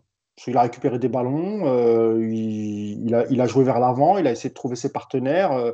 alors peut-être qu'il est moins, euh, moins fluide que Locatelli, peut-être que Locatelli lâche plus vite le ballon, ça c'est vrai, mais on connaît aussi les caractéristiques de, Verratti. Pour moi, il a, fait, il, a, il un bon match. Après, tu sentais qu'en deuxième mi-temps, ça commençait, bon, ça à tirer. Il faut pas oublier aussi que lui aussi hein, revient de blessure, qu'il n'a pas, pas joué les, deux premiers matchs. Il avait joué le, le dernier match, mais qu'il n'y avait pas d'enjeu, il me semble. Euh, et ensuite, euh, ensuite, il joue un match à élimination directe. Donc moi, je trouve que c'était plutôt, je trouve que c'était plutôt pas mal pour un, pour un retour. Et c'est vrai que j'ai, j'ai vu beaucoup de, de, critiques et j'ai, j'ai, pas compris. Alors, il a, il a de plus en plus de, de détracteurs, pardon, euh, Verratti. Il y a une émission célèbre qui a même dit que si Barella avait mal joué, c'était de la faute.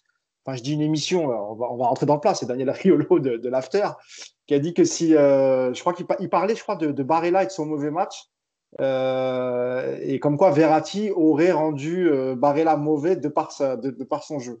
C'est quand même incroyable. Alors qu'il a été salué, la prestation de Verratti a, été saluée par toute la presse italienne, et, que Simoncini, qui n'est pas le dernier des demeurés, il me semble, euh, s'il choisit quand même de, de, refaire rentrer titulaire Verratti, de laisser Locatelli euh, sur le banc, c'est qu'il estime quand même qu'il a peut-être euh, un peu plus euh, un peu plus de qualité, en tout cas dans cette équipe d'Italie, pour peut-être mieux garder le ballon euh, ou sous la pression pouvoir ressortir les ballons, etc. Donc moi j'ai pas j'ai pas compris tout ce flot de, de, critiques. Moi je trouve pour un joueur qui revient de blessure, c'est quand même bien ce qu'il a fait. Après, il est clair qu'il peut pas tenir 90 minutes, mais très bien. Tu as, de quoi faire sur le banc. Tu as Locatelli qui rentre et qui fait toujours le job. Donc pour moi, euh, Verratti, ce pas du tout un, sujet ce que je souhaite, c'est qu'il continue comme ça, qu'il qu revienne euh, au PSG avec cette même, euh, cette même mentalité, cette envie de, de, gagner. Pour le reste, euh, non, non, moi, pour, moi, j'ai été même surpris du, du, niveau de Verratti après, après autant d'absence, franchement. Aussi, Yacine, surpris par le, par le niveau de Verratti, en tout cas, après les, les, les blessures qu'il a eues. Le... Toi, tu as, as, trouvé comment sa performance contre l'Autriche? Encore, encore un sujet clivant. Euh, moi, moi, je l'ai trouvé très bon en première période. C'est le joueur qui a le plus créé de situations. Il y a une stat qui est sortie, c'est Didier Roustan qui l'a tweeté. Euh, c'est le joueur qui a créé le plus de situations euh, depuis le début de l'Euro. Il y a un seul joueur, je sais, un Danois, je crois, qui est devant lui. Bah, il a joué un match et demi. On, est au quatrième, match. Il a joué un match et demi, il a créé plus de situations que tout le monde. Mais il est nul. c'est incroyable, c'est incroyable c'est extraordinaire en fait. franchement, le football, des fois, ça, ça, me dépasse. Euh, moi, je l'ai trouvé donc très bon en première période. Euh, il est venu apporter, il a fait, il a, il a fait, il a vraiment participé au contre-pressing italien. Euh, il a récupéré beaucoup de ballons. alors oui, on peut toujours dire, il porte le ballon, parfois un peu trop. Mais en fait, la, critique, voilà, la, critique, qui était sur le jeu de, Marco Verratti, parce que moi je te coupe Yacine, c'était qu'il ralentissait le jeu de l'Italie, alors que Locatelli est plus dans la projection, etc., et, va plus vite vers l'avant dans la transition. Voilà, c'était ça les, les principales reproches sur le, jeu de Verratti. Voilà, sauf que en fait, Mancini le met ce match-là parce que c'est un huitième de finale et qui veut une maîtrise un peu plus importante. Et il y a une deuxième explication. Après, il faut se renseigner sur ce qui se dit aussi en Italie et pas seulement sur les radios françaises. Euh, il y a Jorginho qui organise le jeu de l'Italie et quand Jorginho est pris, Locatelli et Barella ne sont pas dans ce profil-là. Donc, tu as un manque de créativité. Et pourquoi il a mis Verratti? Parce qu'il savait que les Autrichiens essaieraient de bloquer Jorginho et qu'avec Verratti, tu as un deuxième joueur qui peut te permettre de construire. Voilà. Après, on peut toujours trouver la limite du double emploi Jorginho-Verratti. Ça, c'est autre chose. Mais après, c'est une question d'entraîneur et de système. Euh, et la dernière chose, vous regarderez, Verratti, c'est vrai que parfois, il porte un peu le ballon. Mais il y a une chose essentielle, c'est que Verratti, il ne fait jamais de passes inutiles. Ce que j'appelle les passes inutiles, c'est la passe où je suis tout seul et je donne au joueur libre tout seul à côté de moi. Vous regarderez Verratti, il essaye toujours d'aller fixer un joueur pour l'attirer hmm. et libérer. Voilà. On peut trouver ça parfois énervant, parfois euh, tu as l'impression que c'est trop de touches de balle. Mais en fait, c'est ça le football aussi. C'est d'aller chercher un joueur pour faire sortir d'une ligne, pour libérer des espaces. Voilà. Son match, il n'est pas exceptionnel, il est bon. Et ça fait quand même un bon match en phase de groupe là, contre le Pédia, je crois que c'était. Ouais. Voilà. Plus cette mi-temps-là. Après, effectivement, il a souffert. Malgré tout, euh, jusqu'à l'entrée de Chiesa, moi, je suis désolé, mais j'ai pas vu non plus Locatelli et Pessina exceptionnels sur les 35 minutes euh, quand ils rentrent. Euh, mais même à la sortie de Verratti, Yacine, euh, l'Italie commence aussi déjà à un peu. voilà, ouais. Ah il, est sorti à, il, est sorti à, la 68e minute, hein, Marco Verratti. Voilà, donc il n'y a pas de changement. C'est après, le vrai changement de l'équipe italienne, il est quand Chiesa rentre et par ses appels, son mouvement, etc. Là, il apporte quelque chose. Mais Pessina et Locatelli, quand ils rentrent, on se dit pas, tiens, finalement, ils auraient vraiment dû jouer. Après, moi, je, je le redis, je termine là-dessus. La chance de Mancini, c'est d'avoir Barella, Verratti, Locatelli, Jorginho. Tu joues avec trois milieux, tu en as quatre et tu sais que globalement, que tu mettes euh, l'un ou l'autre, ton équipe ne perd pas en qualité. Voilà. C'est ça la vraie force. Après, en plus, Locatelli, lui, met des buts. Hein. Donc, ça, ça encore un, tu vois, des choix de jeu. Qu'est-ce que tu préfères? Est-ce que tu veux plus, un peu plus de maîtrise? Ou est-ce que tu as décidé d'emballer le match et d'être dans la percussion? C'est là-dessus que le choix sera fait. Mais il faut arrêter de dire que Verratti est éclaté, euh, il est nul, il ralentit, machin. Il y, a une caricature qui devient un peu. Euh, Pénible. Pénible. Nico, euh, en plus, l'Italie, donc, qui s'est qualifiée en huitième, affrontera la Belgique en quart de finale. Donc là aussi, il y aura des choix à faire pour, Roberto Mancini, le sélectionneur italien. Toi, tu as pensé quoi de la performance de Verratti? Est-ce que tu le remettrais contre la Belgique, justement? Ou là, ça va être peut-être un peu plus ouvert, il va falloir être peut-être plus dans la transition, il y aura des espaces tu mettrais plus le profil d'un Locatelli ou d'un Verratti contre la Belgique? Alors, déjà, je vais bien peser mes mots, parce que pour avoir eu le malheur de dire que Locatelli méritait de continuer l'euro, j'ai pris euh, cinq jours d'insultes en tout genre, donc je vais, je vais déjà. Donc déjà, j'adore Verratti, hein, je, le dis d'ailleurs, j'isolerai ce passage et je le mettrai sur, mon, sur mon tweet. J'aime Verratti, euh, d'un amour profond, j'adore ce joueur, je suis content qu'il soit au PSG. Je ne m'appelle pas Daniel Riolo et je ne souhaite pas le vendre ou le voir partir un jour. J'aime Verratti. Voilà, j'espère que c'est assez clair comme message. Euh, moi, j'ai trouvé que le, je trouve, d'ailleurs Yacine en parle, je trouve que Jorginho et Verratti ensemble, euh, ça ralentit un peu trop le jeu italien. Et moi, justement, ce qui m'a énormément plu dans le jeu italien, notamment les deux premiers matchs, c'est un petit peu cette espèce d'insouciance, cette espèce un peu de folie, cette espèce de, de projection en permanence, cette, cette vitesse dans les transitions, et j'ai beaucoup aimé. Et euh, par rapport aux deux matchs de Locatelli, je, trouvais que c'était quand même dommage de couper cette dynamique. Après, le choix de, de Verratti contre les Gallois, il est tout à fait normal parce que bah, tu as une rotation et pour le coup, tu fais souffler. Ce que Deschamps n'a pas su faire. Donc, euh, bravo déjà à Mancini de lui au moins avoir la lucidité de le faire. Après, pour le match contre les, Autrichiens, je pense que effectivement, c'est un choix tactique de Mancini. Euh, si tu mets Locatelli, effectivement, tu, tu, gagnes en vitesse et en transition, ce que tu vas perdre en maîtrise. Et, euh, et que c'était quand même un huitième de finale, que quand tu regardes la, sélection italienne, Je crois qu'à part Bonucci, il n'y a aucun joueur qui avait déjà joué un match à élimination directe d'une grande compétition internationale.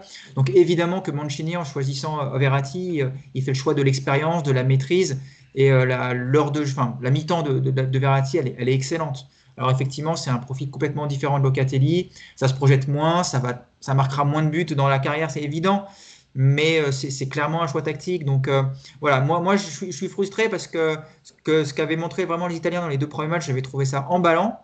Mais après, Mancini, il n'est pas là pour, euh, il n'est pas là non plus pour, pour le spectacle. Hein. Il est aussi là pour, pour aller le plus loin possible. Et je pense que le choix de Verratti s'imposait à, ses yeux. Voilà. Donc donc voilà, sur, le match de, Verratti, sur son début d'Euro, bah écoute, c'est euh, du très haut niveau. Euh, c'est voilà, c'est tu lui prends pas le ballon et ça c'est ça changera jamais de toute manière. C'est de ce côté-là, au niveau de la maîtrise, tu peux difficilement faire mieux. Mais, euh, mais, voilà, intéressant de voir la suite en tout cas. Et contre, les Belges, c'est pareil. Maintenant, Mancini, ça, va être difficile de le sortir du 11 parce qu'il t'apporte quand même une maîtrise tellement importante. Et, et contre les Belges, tu auras peut-être aussi envie d'avoir un peu de maîtrise. Et donc, avant de laisser la parole à Mouche, je, vais juste conclure par ça. Je le redis, j'aime Marco Verratti, donc euh, c'est plus la peine de m'écrire. Je, voilà, je ne répondrai plus de toute façon. Ah, ça y est. Nico, il va fermer son compte, comme, euh, comme Yacine. Ça.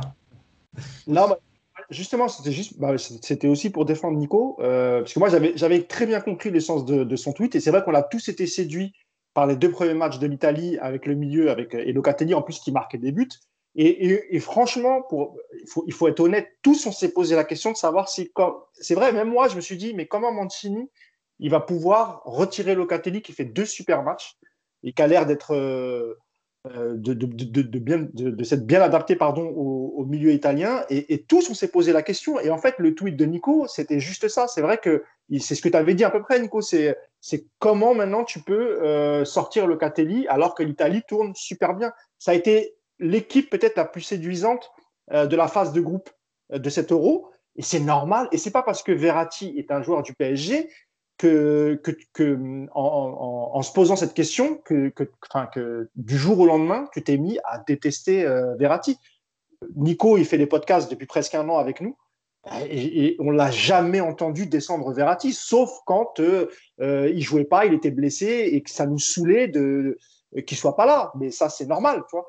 Mais pour le reste, euh, y a, en fait, sur Twitter, tu n'as pas de nuance. C'est-à-dire que c'est, toi, c'est soit blanc, soit noir, mais entre les deux, il n'y a rien. Sur Twitter, la nuance, ça n'existe pas. Et j'ai vu le pauvre Nico se faire pourrir, alors qu'il a juste dit ce que tout le monde s'est dit. Il faut être honnête, tout le monde s'est posé cette question. Si tu aimes le foot, donc tu aimes voir cette Italie jouer comme ça, et tu te dis, bah ouais, c'est logique. Si tu si es un entraîneur, tu as un milieu qui fonctionne bien, et que tu as un joueur en plus qui revient de blessure, c'est ça aussi qu'il faut dire. C'est que quand, euh, Locatelli jouait bien, euh, on ne savait même pas encore si euh, Verratti serait apte pour, pour, pouvoir rentrer dans cet euro. Et en fait, tout le monde lui est tombé dessus en lui disant Ouais, t'es devenu comme Riolo, machin, ceci, cela, alors que jamais de la vie. Et, et enfin, nous, on l'a toujours défendu Verratti dans ce podcast, et même sur les papiers. Yacine a fait un milliard de papiers sur Verratti en toujours en disant que c'était un joueur indispensable au milieu parisien. Donc voilà, c'était juste pour euh, apporter mon soutien à la Minico parce que c'était injuste. Voilà. Ah, après, c'est de ma faute aussi parce que j'ai manié un peu l'ironie en disant euh, que les fans de Verratti, j'espère qu'ils avaient apprécié son match contre les Gallois parce que peut-être qu'on le reverrait plus. Donc, toi, voilà, c'est de ma faute aussi. Ah, bah. J'ai mis une touche d'ironie dans un tweet. J'ai été complètement inconscient. Vous connaissez, vous, connaissez, non, vous connaissez Nicolas Puravo sur Twitter. Vous savez qu'il manie l'ironie, etc., avec ses petits clins d'œil, des fois qui peuvent agacer quand on ne connaît pas, mais voilà, ça fait, nous, on, te connaît, Nico, on sait que c'est toujours pour délirer et que bah, Twitter, ça reste un réseau social où on peut. Voilà. Et d'ailleurs, même en Italie, hein, tu as vu, même jusqu'au matin du match, euh, tu sens, il y avait un débat, Locatelli Verratti. Enfin, toi, et c'est normal, c'est normal qu'il y ait un débat. Tu as, deux très bons joueurs qui t'apportent deux styles de jeu forcément un peu différents. Et ce débat-là, il a existé jusqu'au bout. Et, euh, et voilà, bah, maintenant, bah, je, maintenant, je sais qu'à chaque compo des, Italiens, euh, une heure avant le début. D'ailleurs, c'est pratique parce que je suis au courant que l'Italie va jouer, parce que donc maintenant, une heure avant chaque match des Italiens, je reçois des notifications de partout. Ah, il y avait Ratti titulaire, allez, rentre chez toi. Donc, bah, plus besoin de programme télé, toi. Maintenant, je sais quand l'Italie joue. Et tu as juste à regarder tes DM, toi, Nico, ils doivent être sympas, Je pense que tu dois avoir des messages euh, toujours gentils et plein d'amour euh, dans tes DM sur Twitter. passons à une autre sélection qui, elle aussi, s'est qualifiée pour les quarts de finale de l'Euro, c'est l'Espagne. L'Espagne qui, euh, un peu comme la France, hein, parce qu'elle a fini par l'emporter 5 buts à 3 dans les prolongations contre la Croatie, c'était lundi. L'Espagne donc qui, qui s'est fait, qui menait 3 buts à 1 et qui s'est fait égaliser à la dernière seconde du temps réglementaire. Mais dans les prolongations, Alvaro Morata d'un super enchaînement et Oyarzabal ont fini par donner la victoire à la Rora un peu comme on a fait avec Verratti pour l'Italie. On va parler aussi surtout du match de Pablo Sarabia, Yacine. Euh, Pablo Sarabia qui a été buteur une nouvelle fois, qui est déjà deux buts et une passe décisive dans la compétition et qui ont l'impression retrouve un, second souffle par rapport à sa saison avec le Paris Saint-Germain. Il était aligné encore une fois titulaire euh, dans l'attaque avec euh, Ferran Torres à droite et Alvaro Morata à ses côtés. L'Espagne, donc Yacine, qui, qui a fait quand même plutôt un bon match, on va dire, mais qui a souffert face à la Croatie, un peu comme la France qui fait rejoindre, je le disais. Mais bonne prestation une nouvelle fois de Pablo Sarabia. Voici l'Espagne, l'Espagne a été au-dessus de la Croatie. Enfin, moi, je trouve un très bon match. Après, ils ont, on voit que toutes les, toutes les grosses sélections galèrent, ont galéré dans ces huitièmes de finale. Ça a été facile pour personne. Ouais, bien sûr. Après, je pense que de toute façon, l'Espagne manque d'un, d'un, vrai attaquant euh, de très haut niveau, en fait. Euh, mais, euh, mais, mais, mais, globalement, ils n'ont pas volé non plus leur qualification. Sur l'ensemble du match, il n'y a, pas, a, pas, a pas photo. Euh, surtout ce premier but un peu, un peu gag là. D'ailleurs, le gardien s'en est permis parce que parce qu'après il est décisif, mais. Euh... Simone là, il fait un arrêt euh, dans les prolongations euh, qui est voilà, ça vaut un but, hein, donc ça va, il s'est bien rattrapé quand même. voilà, après sur la prestation de Sarabia, bah. Je vais dire ce que je dis mille fois par an. Voilà. Prenez les, podcasts, les podcasts qu'on fait dans l'année et quand on explique. Alors, Sarabia, il y a eu le Covid, il y a eu plein de choses et tout cette année. Mais quand on explique que, comme par hasard, Sarabia est bien quand il y a un jeu de possession qui est très haut, que les circuits sont euh, euh, coordonnés, travaillés, etc., et qu'il n'a pas besoin, en fait, on l'a répété mille fois, c'est un joueur qui manque de puissance. Donc, s'il faut qu'il élimine en un contre un, on voit tout de suite la limite. Par contre, quand il faut se déplacer entre les lignes, parce que le jeu de passe euh, ressemble à quelque chose et qu'il y a une ligne directrice, bah, comme par hasard, tu le trouves. Voilà, encore une fois, Sarabia, ce sera jamais un top joueur, ce sera jamais un, même dans les, dans les 50 du Ballon d'Or, il n'y sera jamais. Mais c'est un joueur d'équipe. Voilà, c'est un joueur qui est intelligent, qui te permet d'apporter quelque chose.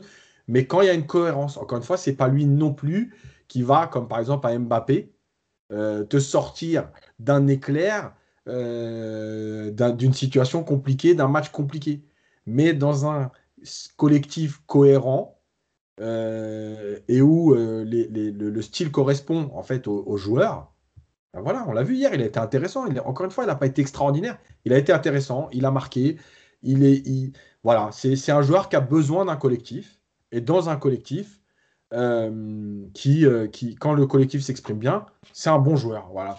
Il y a Adil Rami qui le disait sur RMC, parce qu'il l'a connu à Séville. Il a dit J'aurais jamais pensé qu'il atteindrait ce niveau. Mais à Séville, c'était déjà un joueur intelligent, etc. Il lui manquait certaines choses.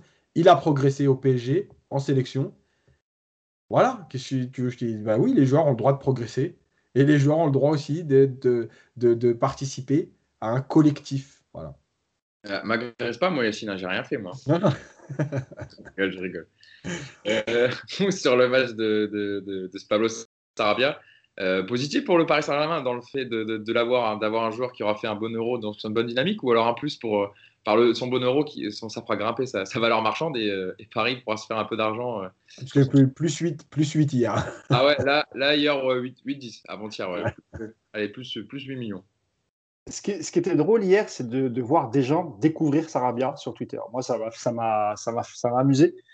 Euh, parce que je sais, tu as, des mecs qui, ont l'impression d'avoir découvert Sarabia hier et euh, en le faisant passer pour une chèvre au PSG et genre, ah, mais en fait, Sarabia, bah alors, euh, comment ça se fait? Il met des buts et tout. Mais je rappelle quand même que Sarabia, sa dernière année à Séville, avant qu'il signe au PSG, il doit être en termes de buts à 18 buts, avec le poste qu'il occupe, qu'il occupait à Séville, c'est quand même pas mal. Et en termes de, passes décisives, je crois qu'il était à plus de 20 passes décisives sur la saison avant qu'il arrive au PSG.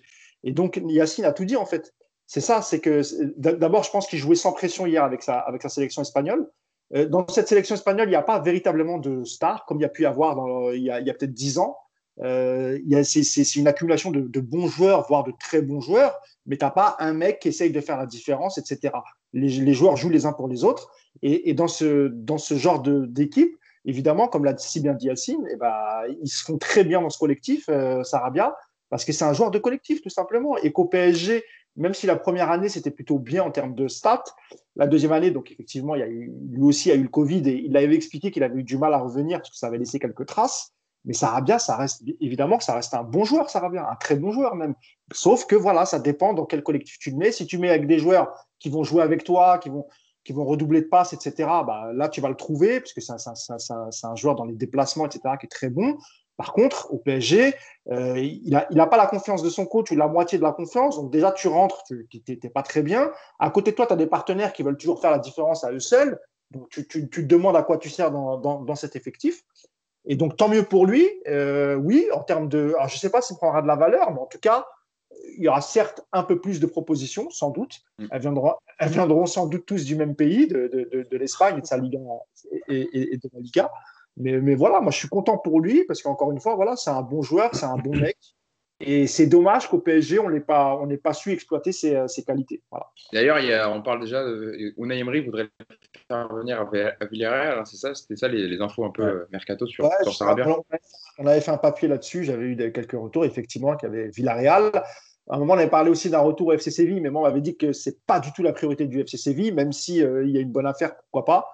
Mais je, sais qu'il faut qu'il dégraisse aussi le FC Séville avant de, avant d'investir. Mais euh, oui, et puis tu, vois, il peut y avoir une surprise aussi avec l'Atlético Madrid si c'est pas très très cher. Il avait, il avait été acheté un peu moins de 20 millions, il me semble.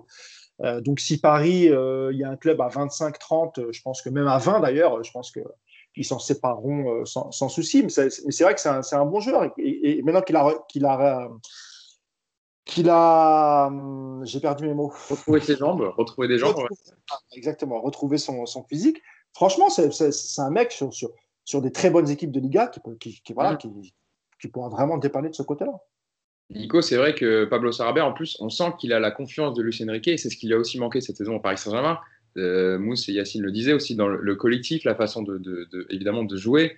Euh, Sarabia qui était quand il jouait titulaire ou quand il euh, ou la rentrée, c'est pas forcément le joueur le plus recherché euh, voilà, au Paris Saint-Germain dans le jeu par Neymar et autres. Là, on sent qu'il est vraiment euh, bien intégré dans le, dans le schéma de jeu. Il y a beaucoup aussi de dédoublements, hein, même de, de, permutations. On voit des fois Ferran Torres qui est à l'autre côté, Sarabia qui prenait le côté droit et inversement. Donc on sent qu'il est épanoui en tout cas dans ce collectif espagnol. Non, bah, Moussillas ont, ont complètement résumé. C'est un joueur collectif, voilà. C'est un joueur qui brillera dans, dans un collectif fort où, euh, où il n'y aura pas ce qu'on a vu au PSG cette saison, des, des joueurs qui, qui, misent tout sur l'individualité. Donc euh, ça reste un bon joueur. Je suis intimement convaincu que sa place n'est plus au PSG parce qu'il ne pourra jamais y être épanoui, qu'il lui manque euh, effectivement dans sa palette de, de, de jeu un peu de puissance et, et c'est pour ça qu'il a besoin de ce collectif fort autour de lui. Et je suis sûr que dès qu'il va arriver avec un entraîneur, par exemple, comme Emery, il va, il va retrouver une, plénitude dans, ses, dans, ses, moyens, il va retrouver de la confiance, et puis c'est un joueur qui va recommencer à, à, faire des passes et à marquer des buts. Donc de ce côté-là, je ne suis pas inquiet pour lui.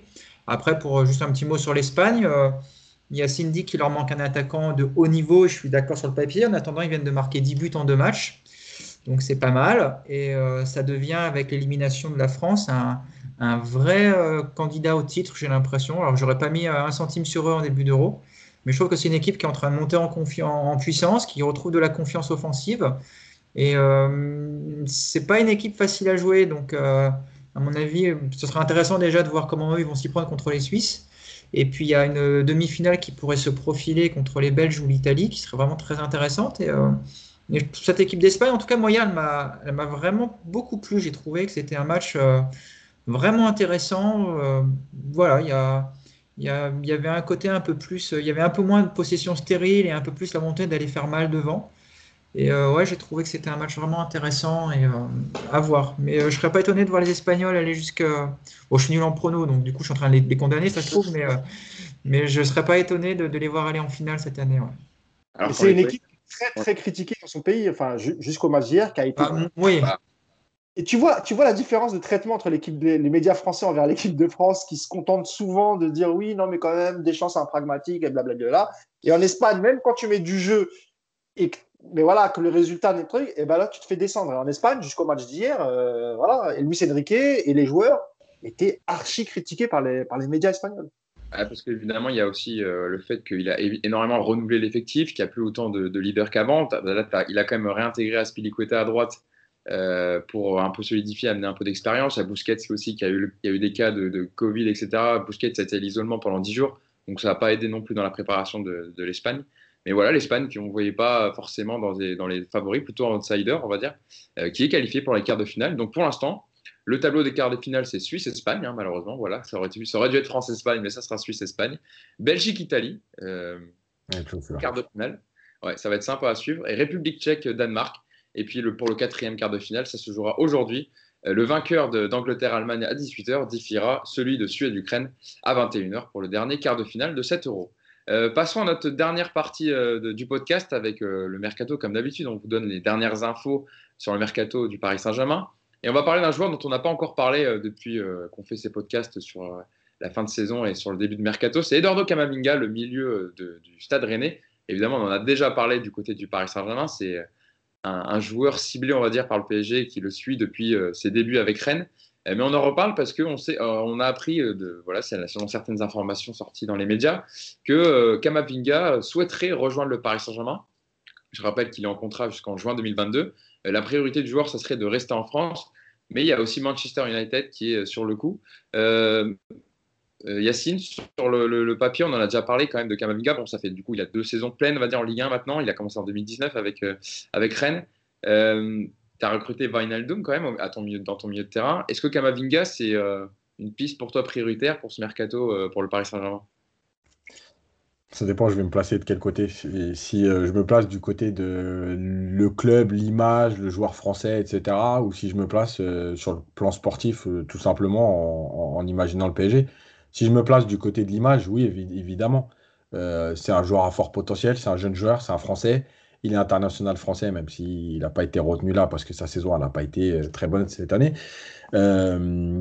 donc, oui, Maintenant, moi, en tant que. Si, c'est moi qui fais la politique, sportive, je vous le dis, c'est ni une priorité, ni une recrue que j'envisage. Parce que. Euh, parce que je pense qu'aujourd'hui, euh, le plus dur dans le foot, c'est encore une fois pas de faire une très bonne première saison quand tu arrives dans le milieu pro, c'est de confirmer et de, et de continuer à travailler, à progresser, à comprendre, etc. C'est un très jeune joueur. Je l'ai tweeté la dernière fois, donc je ne vais pas lui tomber dessus. Euh, évidemment qu'il n'est pas terminé, et heureusement, puisqu'il a 19 ans. Donc, euh, je vais pas. Hein? 18 ans, il a. Ah, bah, 18 ans, tu vois. Je crois qu'il avait déjà 19 ans. Donc, 18 ans. Donc, euh, évidemment qu'il n'est pas terminé. Maintenant, je pense que il y a, il y a des, contextes pour qu'un jeune joueur s'épanouisse. Et moi, je reste persuadé que le PSG, c'est pas le meilleur contexte. C'est pas le meilleur contexte médiatique c'est pas le meilleur contexte au niveau des supporters, parce que les supporters, je l'ai dit mille fois ici, euh, ils veulent des jeunes. Bon, alors là, c'est pas un titi, mais ils veulent des jeunes, ils veulent des titis. Mais par contre, le premier raté d'un titi ou d'un jeune, ils le démontent comme jamais ils ont démonté un joueur. Donc, un, jeune joueur qui se fait fracasser d'entrée comme ça, c'est très compliqué à gérer. Il y a l'environnement médiatique, pareil, et il y a aussi cette idée qu'au PSG, tu n'as pas de temps d'adaptation. Tu dois être performant tout de suite parce qu'il y a la Ligue des Champions, parce qu'il y a le titre de champion à aller chercher, etc. Qu'il y a une, concurrence qui est plus importante. Donc si tu rates un match et que les trois milieux ou les quatre milieux sont au-dessus de toi, bah, ça va être compliqué de rejouer. Voilà. Et je pense qu'à l'étranger, les joueurs ont un... En fait, les clubs, etc., ont une image, un statut qui est différent. Et ils sont obligés de composer avec. Voilà. Je le dis souvent, moi j'échange avec des, scouts ou des responsables de recrutement dans des clubs étrangers et on nous explique par exemple qu'à l'étranger, oui, les joueurs passent la journée au stade. Ils arrivent à 8h30, ils déjeunent ensemble, ils vont aux soins, ils font l'entraînement, ils retournent aux soins. Euh, et l'après-midi, il y a muscu ou séance spécifique, etc. Euh, parfois, ils font la sieste au centre. Donc, en fait, de 8h à 16h. En France, on n'a pas cette mentalité. Et le jeune joueur qui vient gagner beaucoup d'argent d'un coup à Paris, euh, l'exposition, machin, c'est très compliqué à gérer. Encore une fois, ce n'est pas une question de joueur de, niveau football, footballistique, c'est une question d'environnement. C'est un environnement qui est très dur à gérer. Voilà. Et on a vu plein de joueurs euh, s'écrouler, euh, et même pas que des Français, hein. des, joueurs étrangers qui sont venus au PSG et qui n'ont pas pu en fait gérer tout ça. Voilà, c'est compliqué. Donc moi, je ne suis pas persuadé que ce soit une priorité. Après, euh, oui, en termes d'image, etc., je redis, oui. Après, pas à 100 millions, évidemment. il, ah, lui reste, il, lui reste, qu'un an de contrat, donc ce ne sera pas 100 millions d'euros. Voilà. Il y a quand même un juste prix à, trouver. Quoi. Nico, tu penses aussi que c'est pas le, bon environnement pour Kamavinga au Paris Saint-Germain?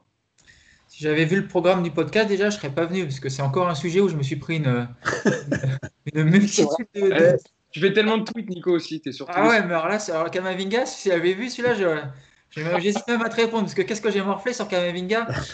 Kamavinga, j'ai dit à peu près là, je me rappelle plus du tweet exact. Je pense que quelqu'un va le déterrer parce qu'ils sont très forts pour ça. J'avais dit ça en gros. J'avais dit que vu sa saison et vu la manière dont il a géré la, la pression de sa première sélection et de tout son nouvel, de, de, son nouveau, euh, son nouvel environnement, bah merci, mais non merci en gros voilà, au PSG. Quoi. Je pense que ce serait une très mauvaise idée pour les raisons qu'Yacine vient, de, vient, vient, vient d'expliquer, c'est que c'est un jeune joueur qui a encore besoin d'apprendre énormément de choses et que le contexte du PSG, pour moi, n'est absolument pas adapté à ce genre d'évolution. Maintenant, euh, sur la valeur intrinsèque du joueur, il est, bon, voilà, c'est un jeune joueur qui peut monter très haut à un prix abordable, encore une fois, pourquoi pas. Mais moi aujourd'hui. Je pense pas que ce soit une bonne idée du tout de faire venir Kamaviga. Déjà pour le PSG, parce que je pense que c'est un joueur qui, va pas forcément t'apporter euh, tout de suite en termes de performance et de régularité. Et c'est surtout même pour lui, je pense que ce serait pas une bonne idée de venir au PSG parce que c'est vraiment un environnement où il peut se perdre très vite. Donc, euh, j'ai pas changé d'avis.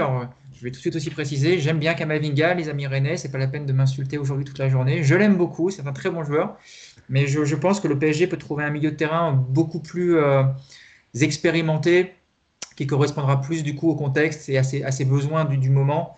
Mais maintenant, toi, on parle, j'entends de temps en temps aussi des gens qui parlent de Pogba, les gens rêveraient de Pogba.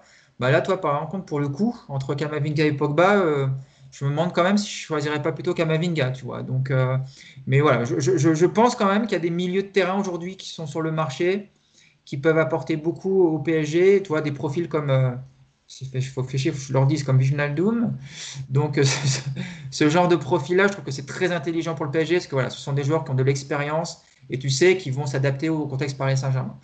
Kamavinga, je, pense même encore une fois que pour lui, ce serait un choix de carrière assez, assez risqué. Donc, euh, donc on verra maintenant si, si, tu récupères Kamavinga pour 20 euh, ou 30 millions d'euros. J'ai envie de te dire, allez, pourquoi pas, hein, point où on en est. Euh, vu qu'il n'y a plus de limite sur le mercato cet été pour le PSG, prenons Kamavinga, on verra ce que ça donnera. Juste, ça me fait penser à une phrase. De... La parole? Oui, vas-y, vas-y. ça me fait penser à une phrase de Florentino Pérez avec Valdano. Euh, je ne sais pas si vous la connaissez. Mais Valdano qui voit un joueur et qui dit à Florentino Pérez, euh, tu vois, c'est un super joueur, euh, il vaut 20 millions. Je pense que dans 3 ans, ça vaudra 100 millions. Et Florentino Pérez, il lui répond, bah, on le prendra dans 3 ans. Ah, mais, non, mais c'est tout à fait ça. C'est-à-dire que ouais, une fois qu'il aura, qu'il vaudra 100 millions et qu'il sera guéri, bah, il, ce sera un joueur pour le Real Madrid. Quoi. la phrase est incroyable quand même. La phrase est folle. Euh, interrogé par, par TV Rennes, c'était hier, il me semble, le directeur sportif du Stade Rennais, euh, Florian Maurice, a indiqué pour l'instant que le PSG ne s'était pas manifesté pour Kamavinga. Donc on disait qu'il pourtant annoncé sur, sur ses tablettes. Et il a déclaré aucune offre n'a été reçue ni du PSG ni de Manchester United pour, pour Kamavinga. Pour l'instant, euh, voilà, c'est le discours en tout cas, Mousse, côté Rennais. Et toi, qu'est-ce que tu penses d'une possible arrivée de Kamavinga au Paris Saint-Germain? Écoute, on s'est souvent plaint de, que le PSG ne, recrutait, ne recrutait pas assez en Ligue 1 et notamment sur des jeunes joueurs à, fort potentiel, ce qui est le cas aussi de, de, Kamavinga. Euh, après, je suis partagé parce que je comprends un peu les arguments de Nico et de, et de Yacine. Euh, sauf euh, sur Pogba, Kamavinga, là, je suis pas d'accord avec. avec... C'est pour ça que j'ai fait, j'ai fait un A d'étonnement, de, Denis Brognard. je, plutôt, euh, enfin voilà, si tu as le choix entre je... et Pogba. Euh. Je vais, je vais vu développer. En fait, je trouve que Pogba est un très très bon joueur, mais beaucoup trop irrégulier. Et euh, je, suis persuadé qu'un Pogba au PSG, on va avoir une année de frustration parce qu'il va manquer la moitié des matchs, parce qu'il va être bon un match sur quatre. Je, trouve que Pogba manque de régularité et que le PSG a justement besoin d'avoir des milieux qui t'apportent de la, de la constance dans, dans la performance, dans la présence. Et je ne pense pas que Pogba s'inscrit dans ce, dans ce registre-là aujourd'hui.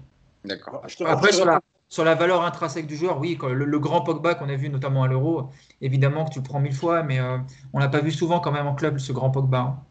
Alors moi, je te réponds deux secondes sur Pogba. Je pense que Pogba, tout est lié au fait s'il est bien ou pas. À la Juve, il, ne manquait pas de régularité parce qu'il était heureux de jouer euh, à, la Juventus et, avec les joueurs qu'il avait autour de lui. Je pense qu'il a fait un mauvais choix en, en retournant à Manchester. C'était pas du tout un championnat qui était fait pour lui et que quand tu le vois briller en équipe de France, c'est aussi parce que peut-être que voilà, il se sent mieux, il est plus heureux avec les joueurs dont il est entouré. Je pense qu'à Paris, ça peut matcher.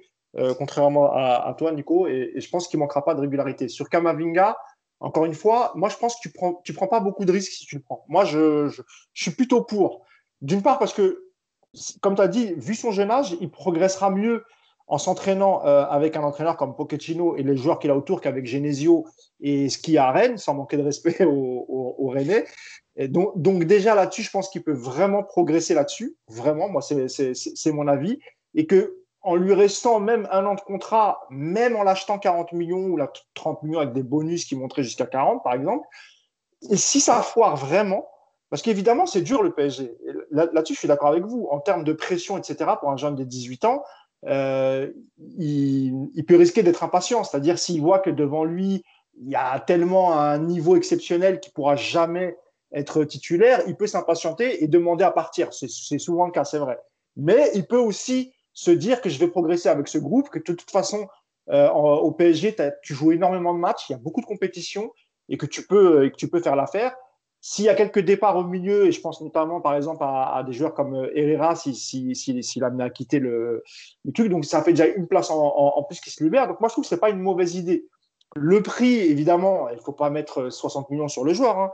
mais si tu mets 40 millions sur un joueur de 18 ans à un fort potentiel, même si ça marche pas bien au PSG, tu sais que tu pourras récupérer ton argent parce qu'il est suivi par d'autres clubs, etc. Et je rappelle juste que euh, c'est par rapport à sa première année qu'il a plu au PSG, notamment au Qatar. C'est pas c'est pas une idée de Leonardo ou de, ou, de Tourelle à l'époque, etc. C'est surtout au Qatar. Ouais, par rapport au premier match de la saison, quoi. par rapport au premier match de la saison, Rennes PSG, quoi, comme d'habitude. Euh, oui, oui bah, il, avait, il avait brillé la, la, la, première saison, mais pas que face au PSG. Il, a, il, a, il, avait fait plutôt, pour un mec de son âge, il avait fait plutôt une, une saison intéressante.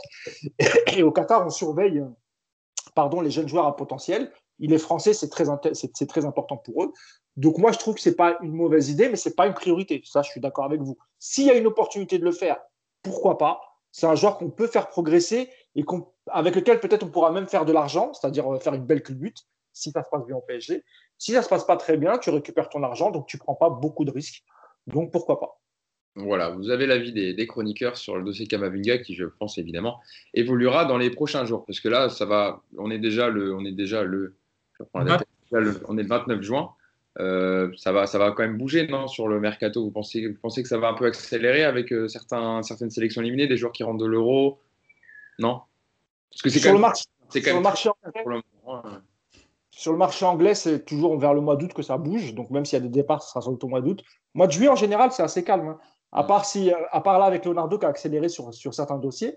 Et c'est très bien, euh, Vainaldum et Donnarumma et Hakimi.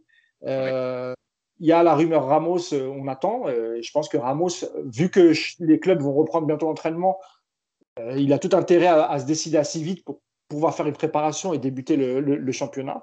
Donc oui, après, il y aura sans doute un coup, un dernier coup pour le PSG. Et, ça, on en parlait tout à l'heure, ça dépendra aussi d'Mbappé.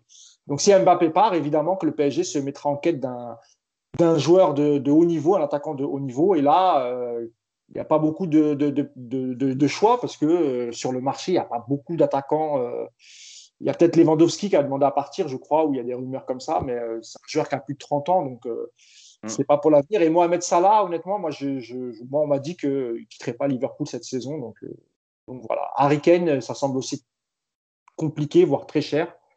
Mais c'est peut-être aussi, c'est peut-être peut-être la plus simple parce que je crois que Levy, le président de Tottenham, ne, ne voudrait pas le vendre à un club anglais. Donc, si Pochettino arrive en cas de départ d'Mbappé à convaincre Harry Kane, ça peut être une bonne, ça peut être une bonne chose aussi. Bah, écoutez, en tout cas, on, verra ça, euh, comment ça va évoluer le mercato dans les prochains jours. On fera évidemment un podcast la semaine prochaine pour, vous donner les dernières informations. Merci à vous de nous avoir suivis et écoutés. N'hésitez pas, comme d'habitude, je vous le dis, euh, je vous rappelle à, à, liker la vidéo si le contenu vous a plu, à vous abonner à la chaîne YouTube de Paris United pour retrouver toutes les, toutes les émissions du podcast et autres formats. Oui, Mousse. Non, juste une dernière chose, j'aime beaucoup ta nouvelle déco. Voilà, c'est ce que je voulais dire. c'est un, nouveau décor aujourd'hui, c'est un nouveau décor. On change un peu, c'est voilà, les vacances. Donc, euh... Elle a fait exprès, il va avoir une tonne de questions dessus. c'est moche, hein. franchement, c'est moche. Je trouve que c'était voilà, je trouve c'était un beau décor. Euh, on n'était pas habitué à ça, c'est sympa. Très haut tableau, ouais, je, ouais c'est ah exactement. Mais euh, c'est les vacances, on bouge un peu, etc. On va à droite, à gauche. Évidemment. La semaine prochaine, je serai, peut-être ailleurs. Voilà. merci à vous de nous avoir écouté. Merci de nous avoir suivis. Merci, Nico. Merci Yacine et merci Mousse d'avoir été merci à toi, Hugo. pour parler de tous ces sujets très intéressants. Puis on se dit rendez-vous la semaine prochaine pour débriefer, pour faire le point sur l'euro, hein, parce que voilà, je, je rappelle les quarts de finale de l'euro 2020 pour l'instant. Donc on a Suisse-Espagne, Belgique-Italie, République tchèque-Danemark, et puis évidemment, voilà, aujourd'hui, Angleterre-Allemagne et Suède-Ukraine pour donner le dernier, euh, le dernier ticket de, ce quart de finale de l'Euro et on fera évidemment le point sur la euh, performance de Sarabia et Verratti. On suivra évidemment les sélections. Euh, voilà, d'ici là, portez-vous bien et puis bon match aujourd'hui pour l'Euro. Salut à tous. Ciao. Salut.